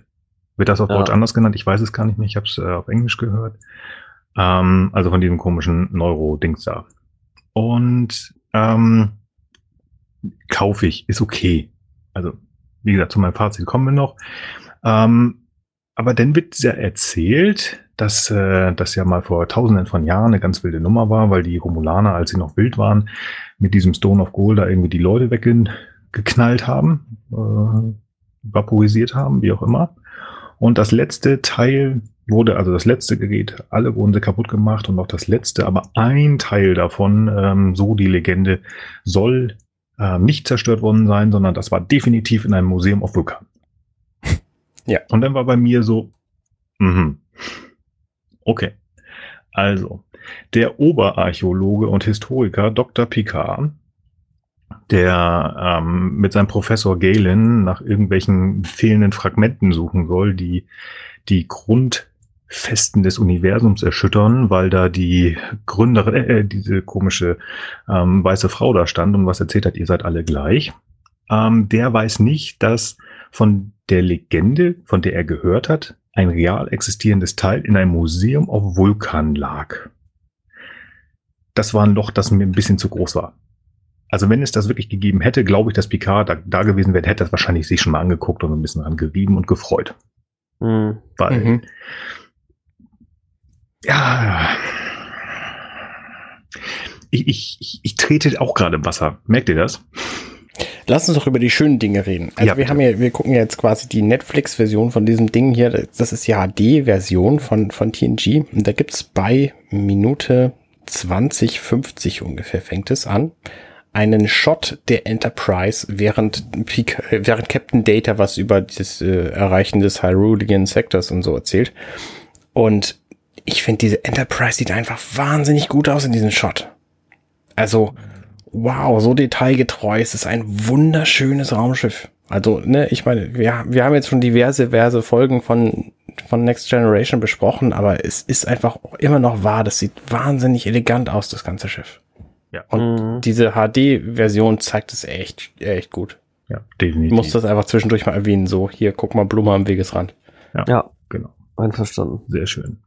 Und diese wunderschöne Enterprise, die fliegt jetzt äh, auf einen klingonischen Söldner hinzu, oder ja, würde ich mal sagen, ich glaube, ist auch ein Söldner. Und unter, Vor unter dem Vorwand einer Gesundheitsinspektion holen sie sich dann an Bord.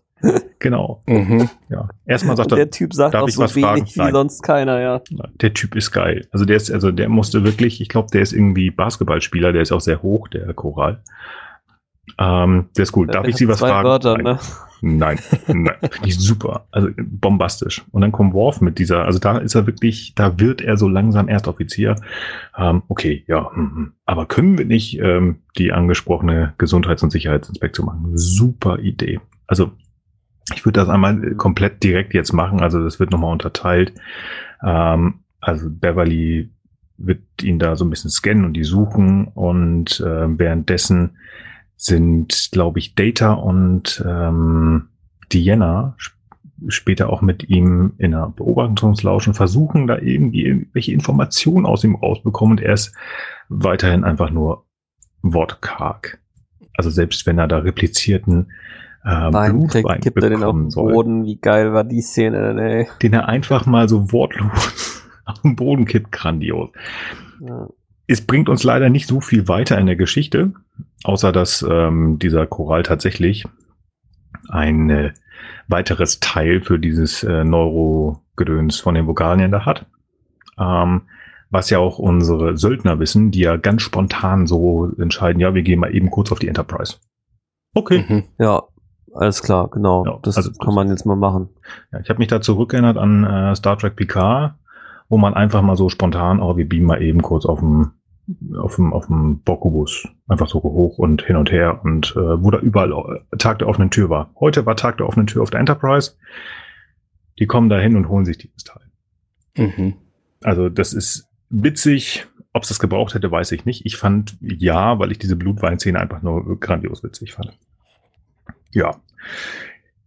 In dieser wunderbaren Szene, wo ähm, das Außenteam geführt von Galen und Riker ähm, dieses äh, Dings da holen, wird Riker übrigens erschossen.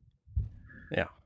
Und äh, das eigentlich in einem Gefecht, wo Riker Galen erschießen sollte, genauso wie ähm, Baran es angesagt hat, aber Picard ist viel schneller und viel besser und äh, Entschuldigung, Galen ist viel schneller und besser und tötet ihn.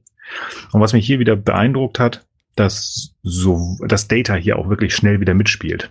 Also Mhm. Diana ist klar, dass die das irgendwie kann, weil die wahrscheinlich auch erspürt, was ähm, Riker, nein Quatsch, äh, Picard slash Galen denkt, aber Data denkt sofort mit und das hat mir sehr gut gefallen. Mhm. Data denkt sofort mit, das habe ich ganz anders empfunden.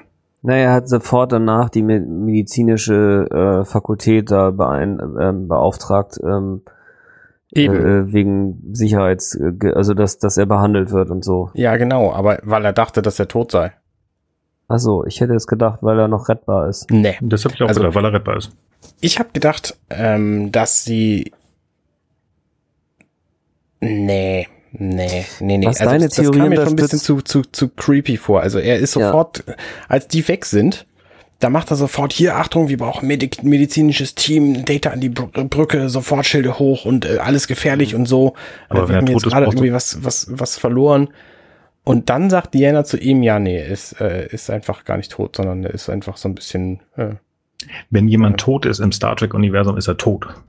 Und äh, dann brauchst du keinen keinen Dr. Crusher mehr, der kommt, sondern brauchst du irgendjemanden, der ihn wegbeamt.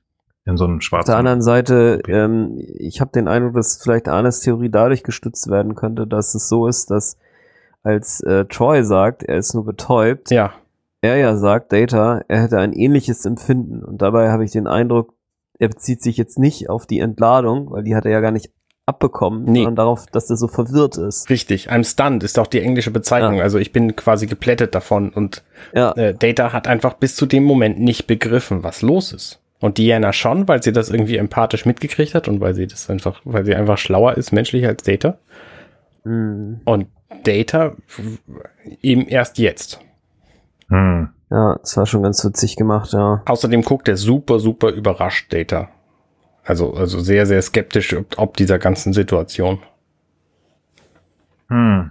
Hm. Genau, jetzt Ja, blieben auf jeden okay, Fall ja. die übrigen Söldner zurück auf das Söldnerschiff und jetzt ist Meuterei angesagt. Ja. Ja, die geht relativ schnell vorbei, weil dann bringt er sich ja selber um. So, das ist eine sehr, sehr entspannte, sehr Star Trekige Lösung für dieses Problem. Ja, Ja, das ich ist, fand's ziemlich albern. ja Also, genau, finde ich auch. Das war so die, die TNG-Variante von Kirk überredet den Computer. Hier hat äh, offscreen Galen mal eben kurz, also diese komischen Neurotransmitter, die sie alle tragen, umprogrammiert, so dass äh, Baran, der selbst so ein Ding hat, was ich nicht verstehe.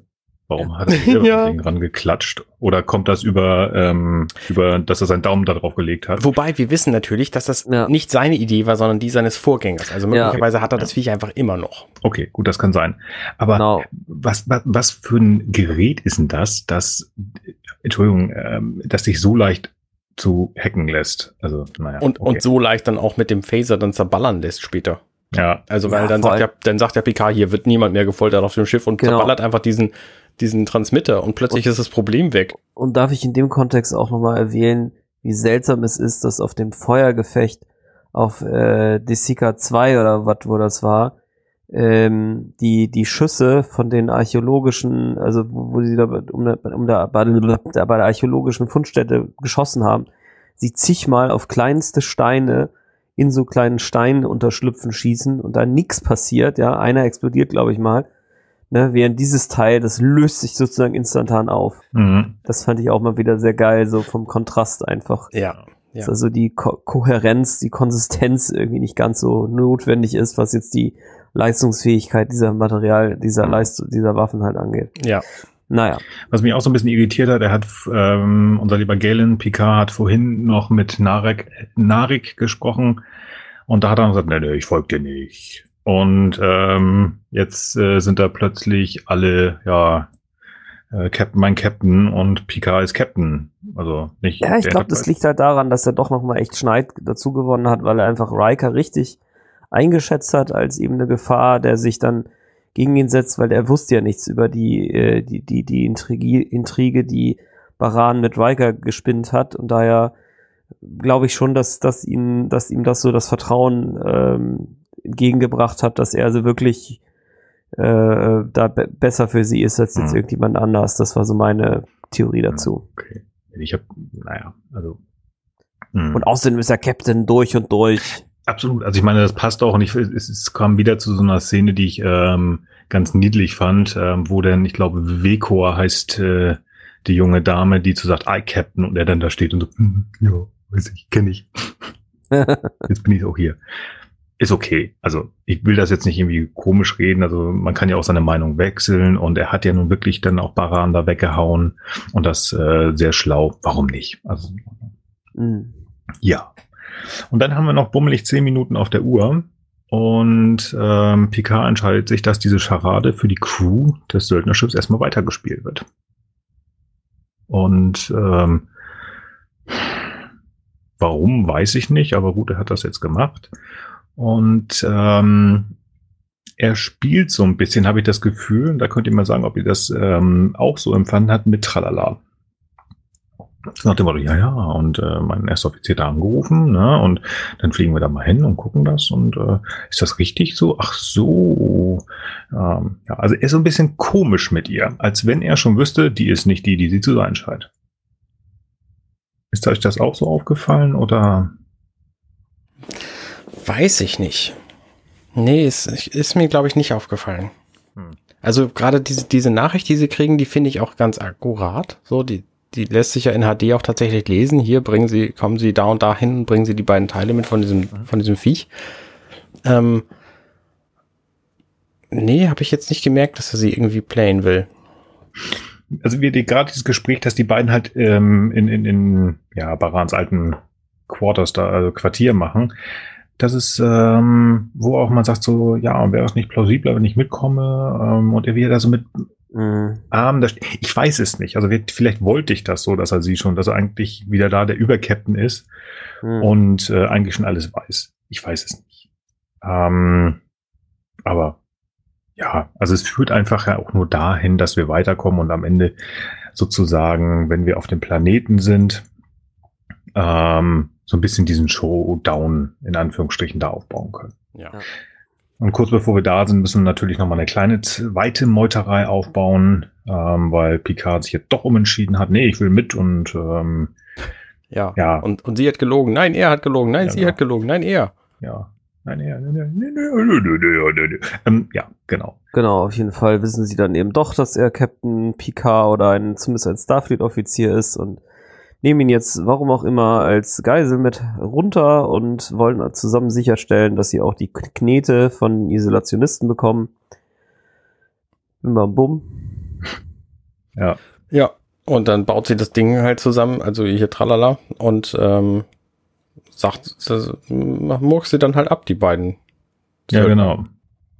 Finde es auch wirklich witzig, die beiden beschäftigen sich dann nur mit ihrer Knete, während sie da Tüdelü das Gerät zusammenbaut so ja, und ja. keiner sich Gedanken macht. Nicht mal Picard. Ich meine, Picard hätte jetzt mal einspringen können, weil der weiß ja jetzt aufgrund seiner Interpretation der Signale, dass zumindest hier Gott des Todes und Gott der Zerstörung oder was, dass das jetzt wahrscheinlich ja kein äh, ähm, kein Weihnachtsschmuck ist, das hätte er sich auch denken können. Ja, auch und, wenn es wie Weihnachtsschmuck aussieht. Ja, eben, ne? Und äh, das andere, was ihm dann ja einfällt, was dann ja doch dazu führt, dass er und seine Crew am Leben bleiben, ist ja auch fair, aber im Grunde so ein bisschen Lack of Initiative an der Stelle. Mhm. Ja. Auf jeden Fall ähm, kapiert er relativ schnell, was wir vorhin so ein bisschen unter, unterschlagen haben auf diesem vidianischen Hauptgerätteil. Da sind irgendwie zwei Götter drauf, der Gott des Todes und der Gott des Krieges.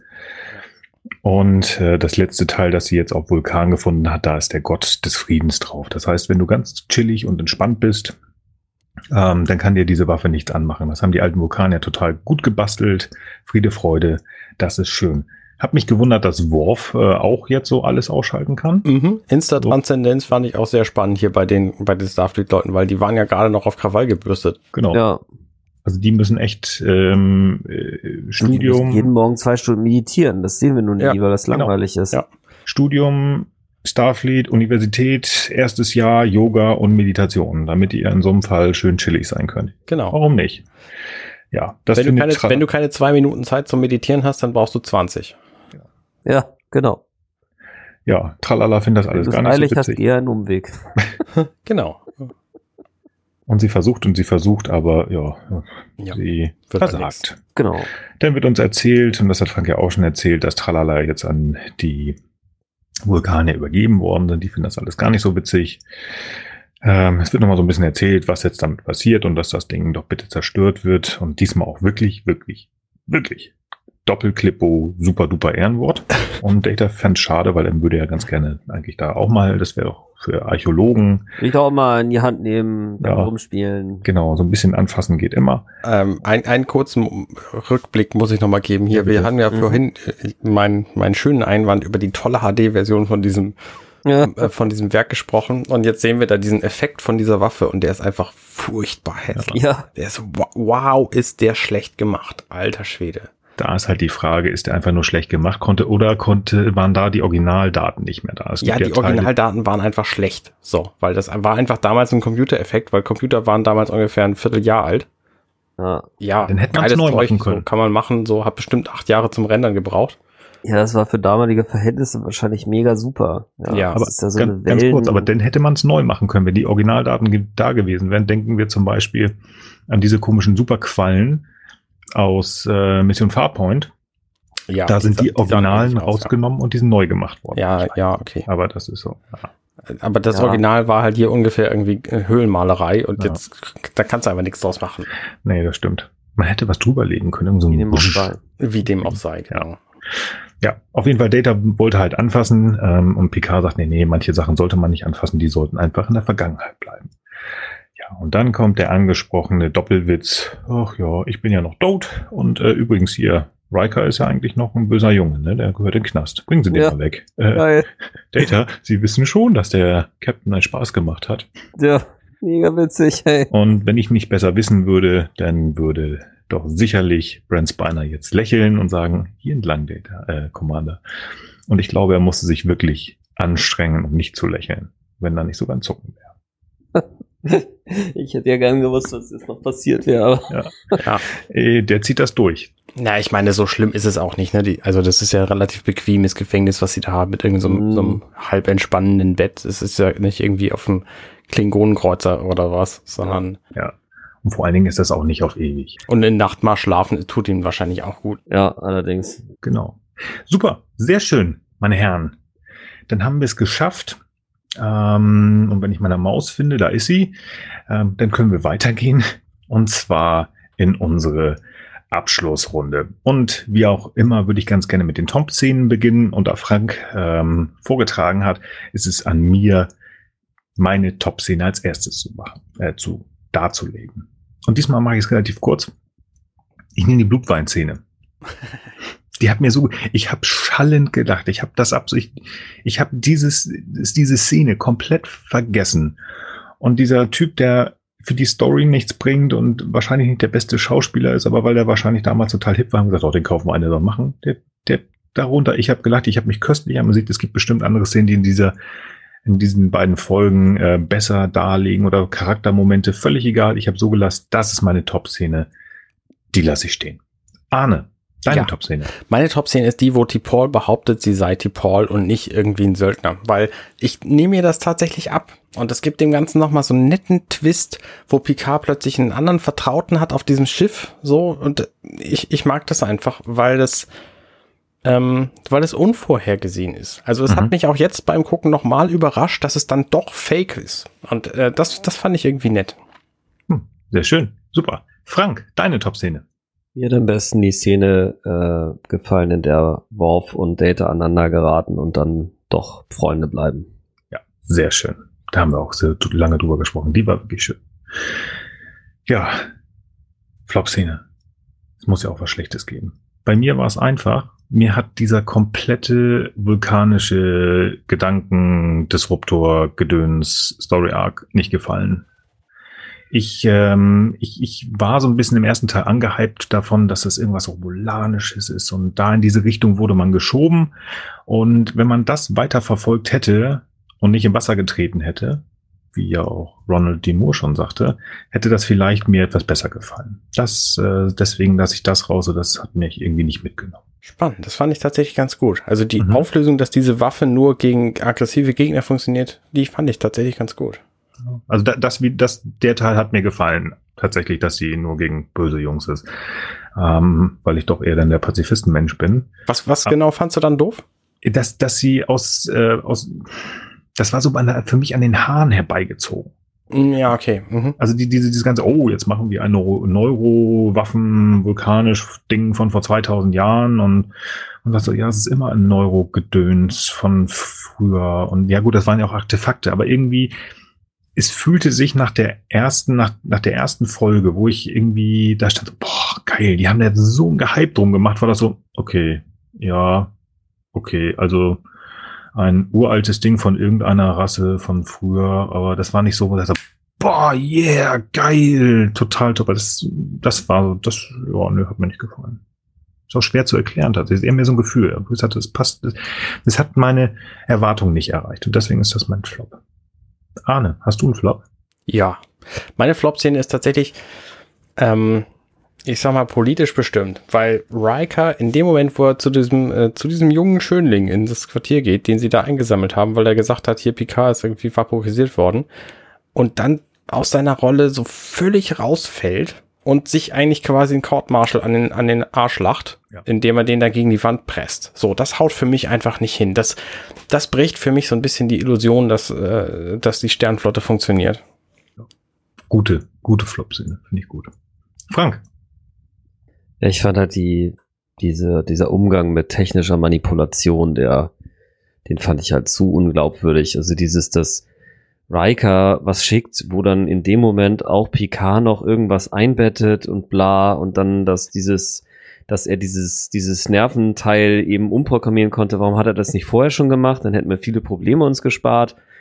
Ähm, also das fand ja. ich halt mhm. irgendwie Banane und auch diese, ja, ich weiß, es ist keine richtige Szene, aber dieses, dieses ewige Rumgesuche in der C-Handlung nach, äh, jetzt sind sie da und jetzt sind sie hier und dann sind sie doch da und ja, keine Ahnung, das war so ein bisschen konfus und ähm, mir hat das trotzdem sehr gut gefallen, aber das, da, da hätte man auch durch zwei, drei Gedanken extra das noch ein kleines bisschen glaubhaft, glaubhaft, glaubwürdiger und äh, spannender machen können, finde ich. Also wirklich, wie kannst du sowas nur sagen? Der Picard war doch so schlau, das klappte nur. Okay. Mir fällt jetzt tatsächlich noch eine weitere Top-Szene ein, ehrlich oh, gesagt. mach mal. Na, dann hau raus. Die Szene, wo Troy Riker so richtig gegen den Karren fährt. Ja, die ist richtig ja. schön. Die ist richtig, richtig gut. Das stimmt, die ist auch gut. Das habe ich irgendwo, da haben wir schon mehrfach gesagt. In der siebten Staffel durfte Marina Sirtis richtig aufblühen. Mhm. Also ich habe noch so ein, zwei Folgen tatsächlich, die muss ich mir noch mal angucken, ob ich die irgendwann noch mal vorschlage, weil die sehr Diana-lastig sind und Diana ja nur mit, also Nepente ist, die aufgetaucht haben, wo es würde eigentlich reichen. Binde, binde. Binde, binde, genau. Sehr schön. Ja. Ich würde zum Fazit scheiden. Ja. Ähm, Teil 1 super. Also das, der erste Teil hat mir richtig gut gefallen. Das war mysteriös, spannend. Figuren, die aufgebaut worden sind mit Tralala und auch Baran. Also es war wirklich cool. Dann sind das die Verwirrung und Verwicklung. Ja, und dann das von mir jetzt schon mehrfach angesagte Zitat von Ronald D. Moore. Er hat irgendwie Wasser getreten und so richtig wussten sie auch nicht, wo sie hin wollten und hin zurück wollten. Und er hat irgendwann gesagt, okay, irgendwie haben wir es doch hinbekommen, wenn man das Zitat weiterliest. Und das finde ich persönlich nicht so richtig, weil schon ich habe es in der Flop-Szene schon gesagt, dieser ganze diese Auflösung mit diesem vulkanischen Gedöns da, das war so ja. Also wenn sie jetzt ähm, ich weiß es nicht. Also ich fand das irgendwie, das, das hat mir nicht, mein, mein, meine Erwartungen irgendwie nicht gereicht. Ich weiß nicht warum. Also die, die Beziehung zwischen den Figuren in der zweiten Folge hat mir auch gut gefallen. Auch die Witze, die da waren mit Choral, also dem Klingon und auch die letzte Folge super. Aber die Auf Auflösung dieses Plots hat mir nicht gefallen und deswegen ist die erste super. Die zweite ist so, ja, das ist ein solides Gut, aber weiter würde ich da nicht gehen. Arne. Ich finde tatsächlich beide Folgen für sich genommen relativ cool. Also am Anfang die Szene mit der, in dieser Bar, wo man so ein bisschen Star Wars Vibe hat und das Gefühl, okay, Picard ist tatsächlich irgendwie hin. Das fand ich ziemlich cool. Dann diesen ganzen Aufbau mit diesem Kahn-ähnlichen Bösewicht, der auch tatsächlich irgendwie wirkt, als hätte er, als hätte er was zu bieten. Mhm. Und ich mag auch in, in, der zweiten Folge die Auflösung mit dieser Waffe, wie gesagt, dass die, dass die nur dann funktioniert, wenn so. Aber der Übergang, der, der haut für mich halt so nicht hin, weil in der ersten Folge weißt du nichts über die zweite Folge und in der zweiten Folge ist die erste Folge mehr oder minder total Wumpe. Und das, das ist so der Teil, der mich irgendwie stört an dieser, an diesem äh, gesamten Ding. Mhm. Ähm, Insgesamt finde ich aber die Folge sehr schön, weil die, ähm, weil die mehrere Beziehungen zeigt, die wichtig, die, die wichtig für Star Trek TNG sind. Also Data und Worf finde ich gut und äh, Picard und Riker natürlich auch. Und ähm, ja, deswegen würde ich sie auch empfehlen zu gucken, auch wenn sie natürlich ihre Schwächen hat. Mhm. Okay. Frank, das Fazit zu deiner Folge. Also ich fand sie sehr gut. Ich hatte jetzt eben schon überlegt, als Joke, ob ich als Joke wieder sagen soll, dass sie einer von meinen Top 5 Folgen ist. Das stimmt aber die, diesmal definitiv nicht. Also das Top 6. ich finde sie aber tatsächlich sehr gut. Genau, Top 6, genau. Nee, keine Ahnung, Top, Top, Top, Top 20 vielleicht oder so. Ähm, nee, mir hat sie tatsächlich gut gefallen. Ich finde, dass der, ähm, mir hat dieser Story Arc auch gut gefallen ähm, dass die, dass die Teile nicht notwendigerweise zusammengehören müssen, kann sein, habe ich aber auch nicht so als Problem wahrgenommen. Ich hatte aber auch irgendwie beim Schauen mehr so diesen Fokus auf, dass ich so cool fand, dass ähm, Picard sich wieder in so verschiedenen unterschiedlichen ähm, äh, ja, also charakterlich so unterschiedlich funktioniert. Also er hat ja wieder so ein bisschen so dieses in der Folge mit Wasch, ne, wo er da unterwegs ist, oder dieses Dixon Hill-mäßige, wo er dann Sachen irgendwie äh, äh, irgendwelche irgendwelche Plots äh, bauen muss hier mit mit Riker und dann ist er aber auch trotzdem wieder der Captain auf der Brücke äh, auf der Enterprise sowieso. Aber jetzt am Ende wächst er auch dort natürlich wieder in diese Rolle rein. Das fand ich einfach super cool das zu sehen und diese diese ich sag mal äh, Diskussion äh, diese Kommunikation über Bande ne wo Data nicht immer alles aber doch immer mehr versteht und dann nochmal das Rollengehacke mit äh, äh, Worf und Data. Also ich finde, es sind so viele kleine nette, oder was du noch gesagt hattest, äh, ähm, Arne, mit Riker und Troy. Also es sind sehr viele intensive Beziehungen, die da so eine Rolle spielen und dieses Versteckspiel mit auch, wer jetzt jetzt Terol, Terralla oder, äh, oder, oder äh, äh, Tralala und ist dann doch Tepal und ja, garniert mit den ganzen Namen, die man als Trekkie auch aus anderen Serien kennt. Also ich finde es tatsächlich einfach doch durch, dadurch sehr gelungen irgendwie. Und mir hat, wie gesagt, am Ende diese Auflösung mit dieser Art speziellen Waffe auch ähm, gefallen, auch wenn vielleicht der gesamte Arc dahin so ein bisschen wobbly war, wovon ich persönlich nicht so viel mitbekommen habe. Also mir hat das sehr viel Spaß, die zu gucken. Und weil ich mich daran erinnert habe, dass mich das auch so bewegt hat in verschiedene Richtungen, habe ich die auch ausgesucht und ähm, deswegen auf jeden Fall ein sehr gut Film von mir.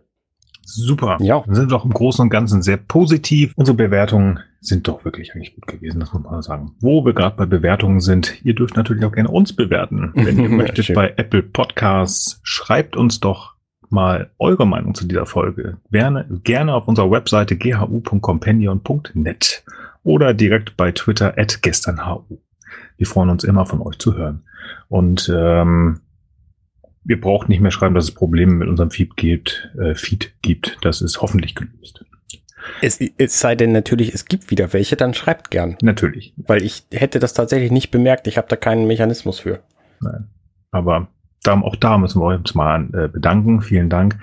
Ähm, also ich krieg das nicht mit, weil mein Podcatcher kriegt uns runter. Ähm, super, vielen Dank dafür. Ausblick. Wir bleiben erstmal noch bei The Next Generation. Ich habe mir noch eine schöne Folge ausgedacht ähm, oder gewünscht, die ich ganz weit hinten rausgeholt habe. Ich hoffe, dass sie gut war. Ich meine, dass sie gut war. Ich freue mich hoffentlich auf die 14. Folge der vierten Staffel The Next Generation, die heißt Beweise im Englischen Clues. Und die werden wir uns in zwei Wochen mal anschauen. Cool. Habt ihr noch was zu sagen? Frank, hast du noch ein, zwei letzte Worte? Danke, nein. Sehr zufrieden und erfreut, wieder mit euch zu sprechen. Sehr auf, schön. Auf bald wieder. Ja, ganz sicher. Arne, deine letzten Worte. Ich habe es wirklich vermisst, mit euch zu reden und freue mich, dass wir das jetzt mal wieder machen konnten. So, also so, so eine Sommerpause ist ja auch ganz nett mal, aber ich bin echt, ich freue mich, dass wir das machen und äh, freue mich auch auf die nächsten Folgen. Da kann ich mich nur anschließen, ähm, auch wenn es bei mir alles ein bisschen wuselig im Moment ist und war. Aber es hat Spaß gemacht. Wir hatten viel, viel zu besprechen. Ich bedanke mich bei euch, liebe Hörer, dass ihr so lange zugehört habt. Ich hoffe, ihr hattet Spaß an dieser schönen Folge, die uns sehr gut gefallen hat, die auch mir gut gefallen hat im Großen und Ganzen. Ich bedanke mich bei euch beiden, Arne und Frank, dass ihr heute Zeit hattet, mit mir zu sprechen. Sehr gern. Freue mich auf die nächste Folge in zwei Wochen. Und bis dahin wünsche ich einen guten Morgen, guten Tag, guten Abend und gute Nacht. Bye bye. Ciao. Hey, wir sind Nils, Arne und Frank und das war gestern, heute, übermorgen. Wenn euch dieser Podcast gefällt, dann unterstützt uns doch ein wenig. Mehr Infos dazu findet ihr auf ghu.compendion.net.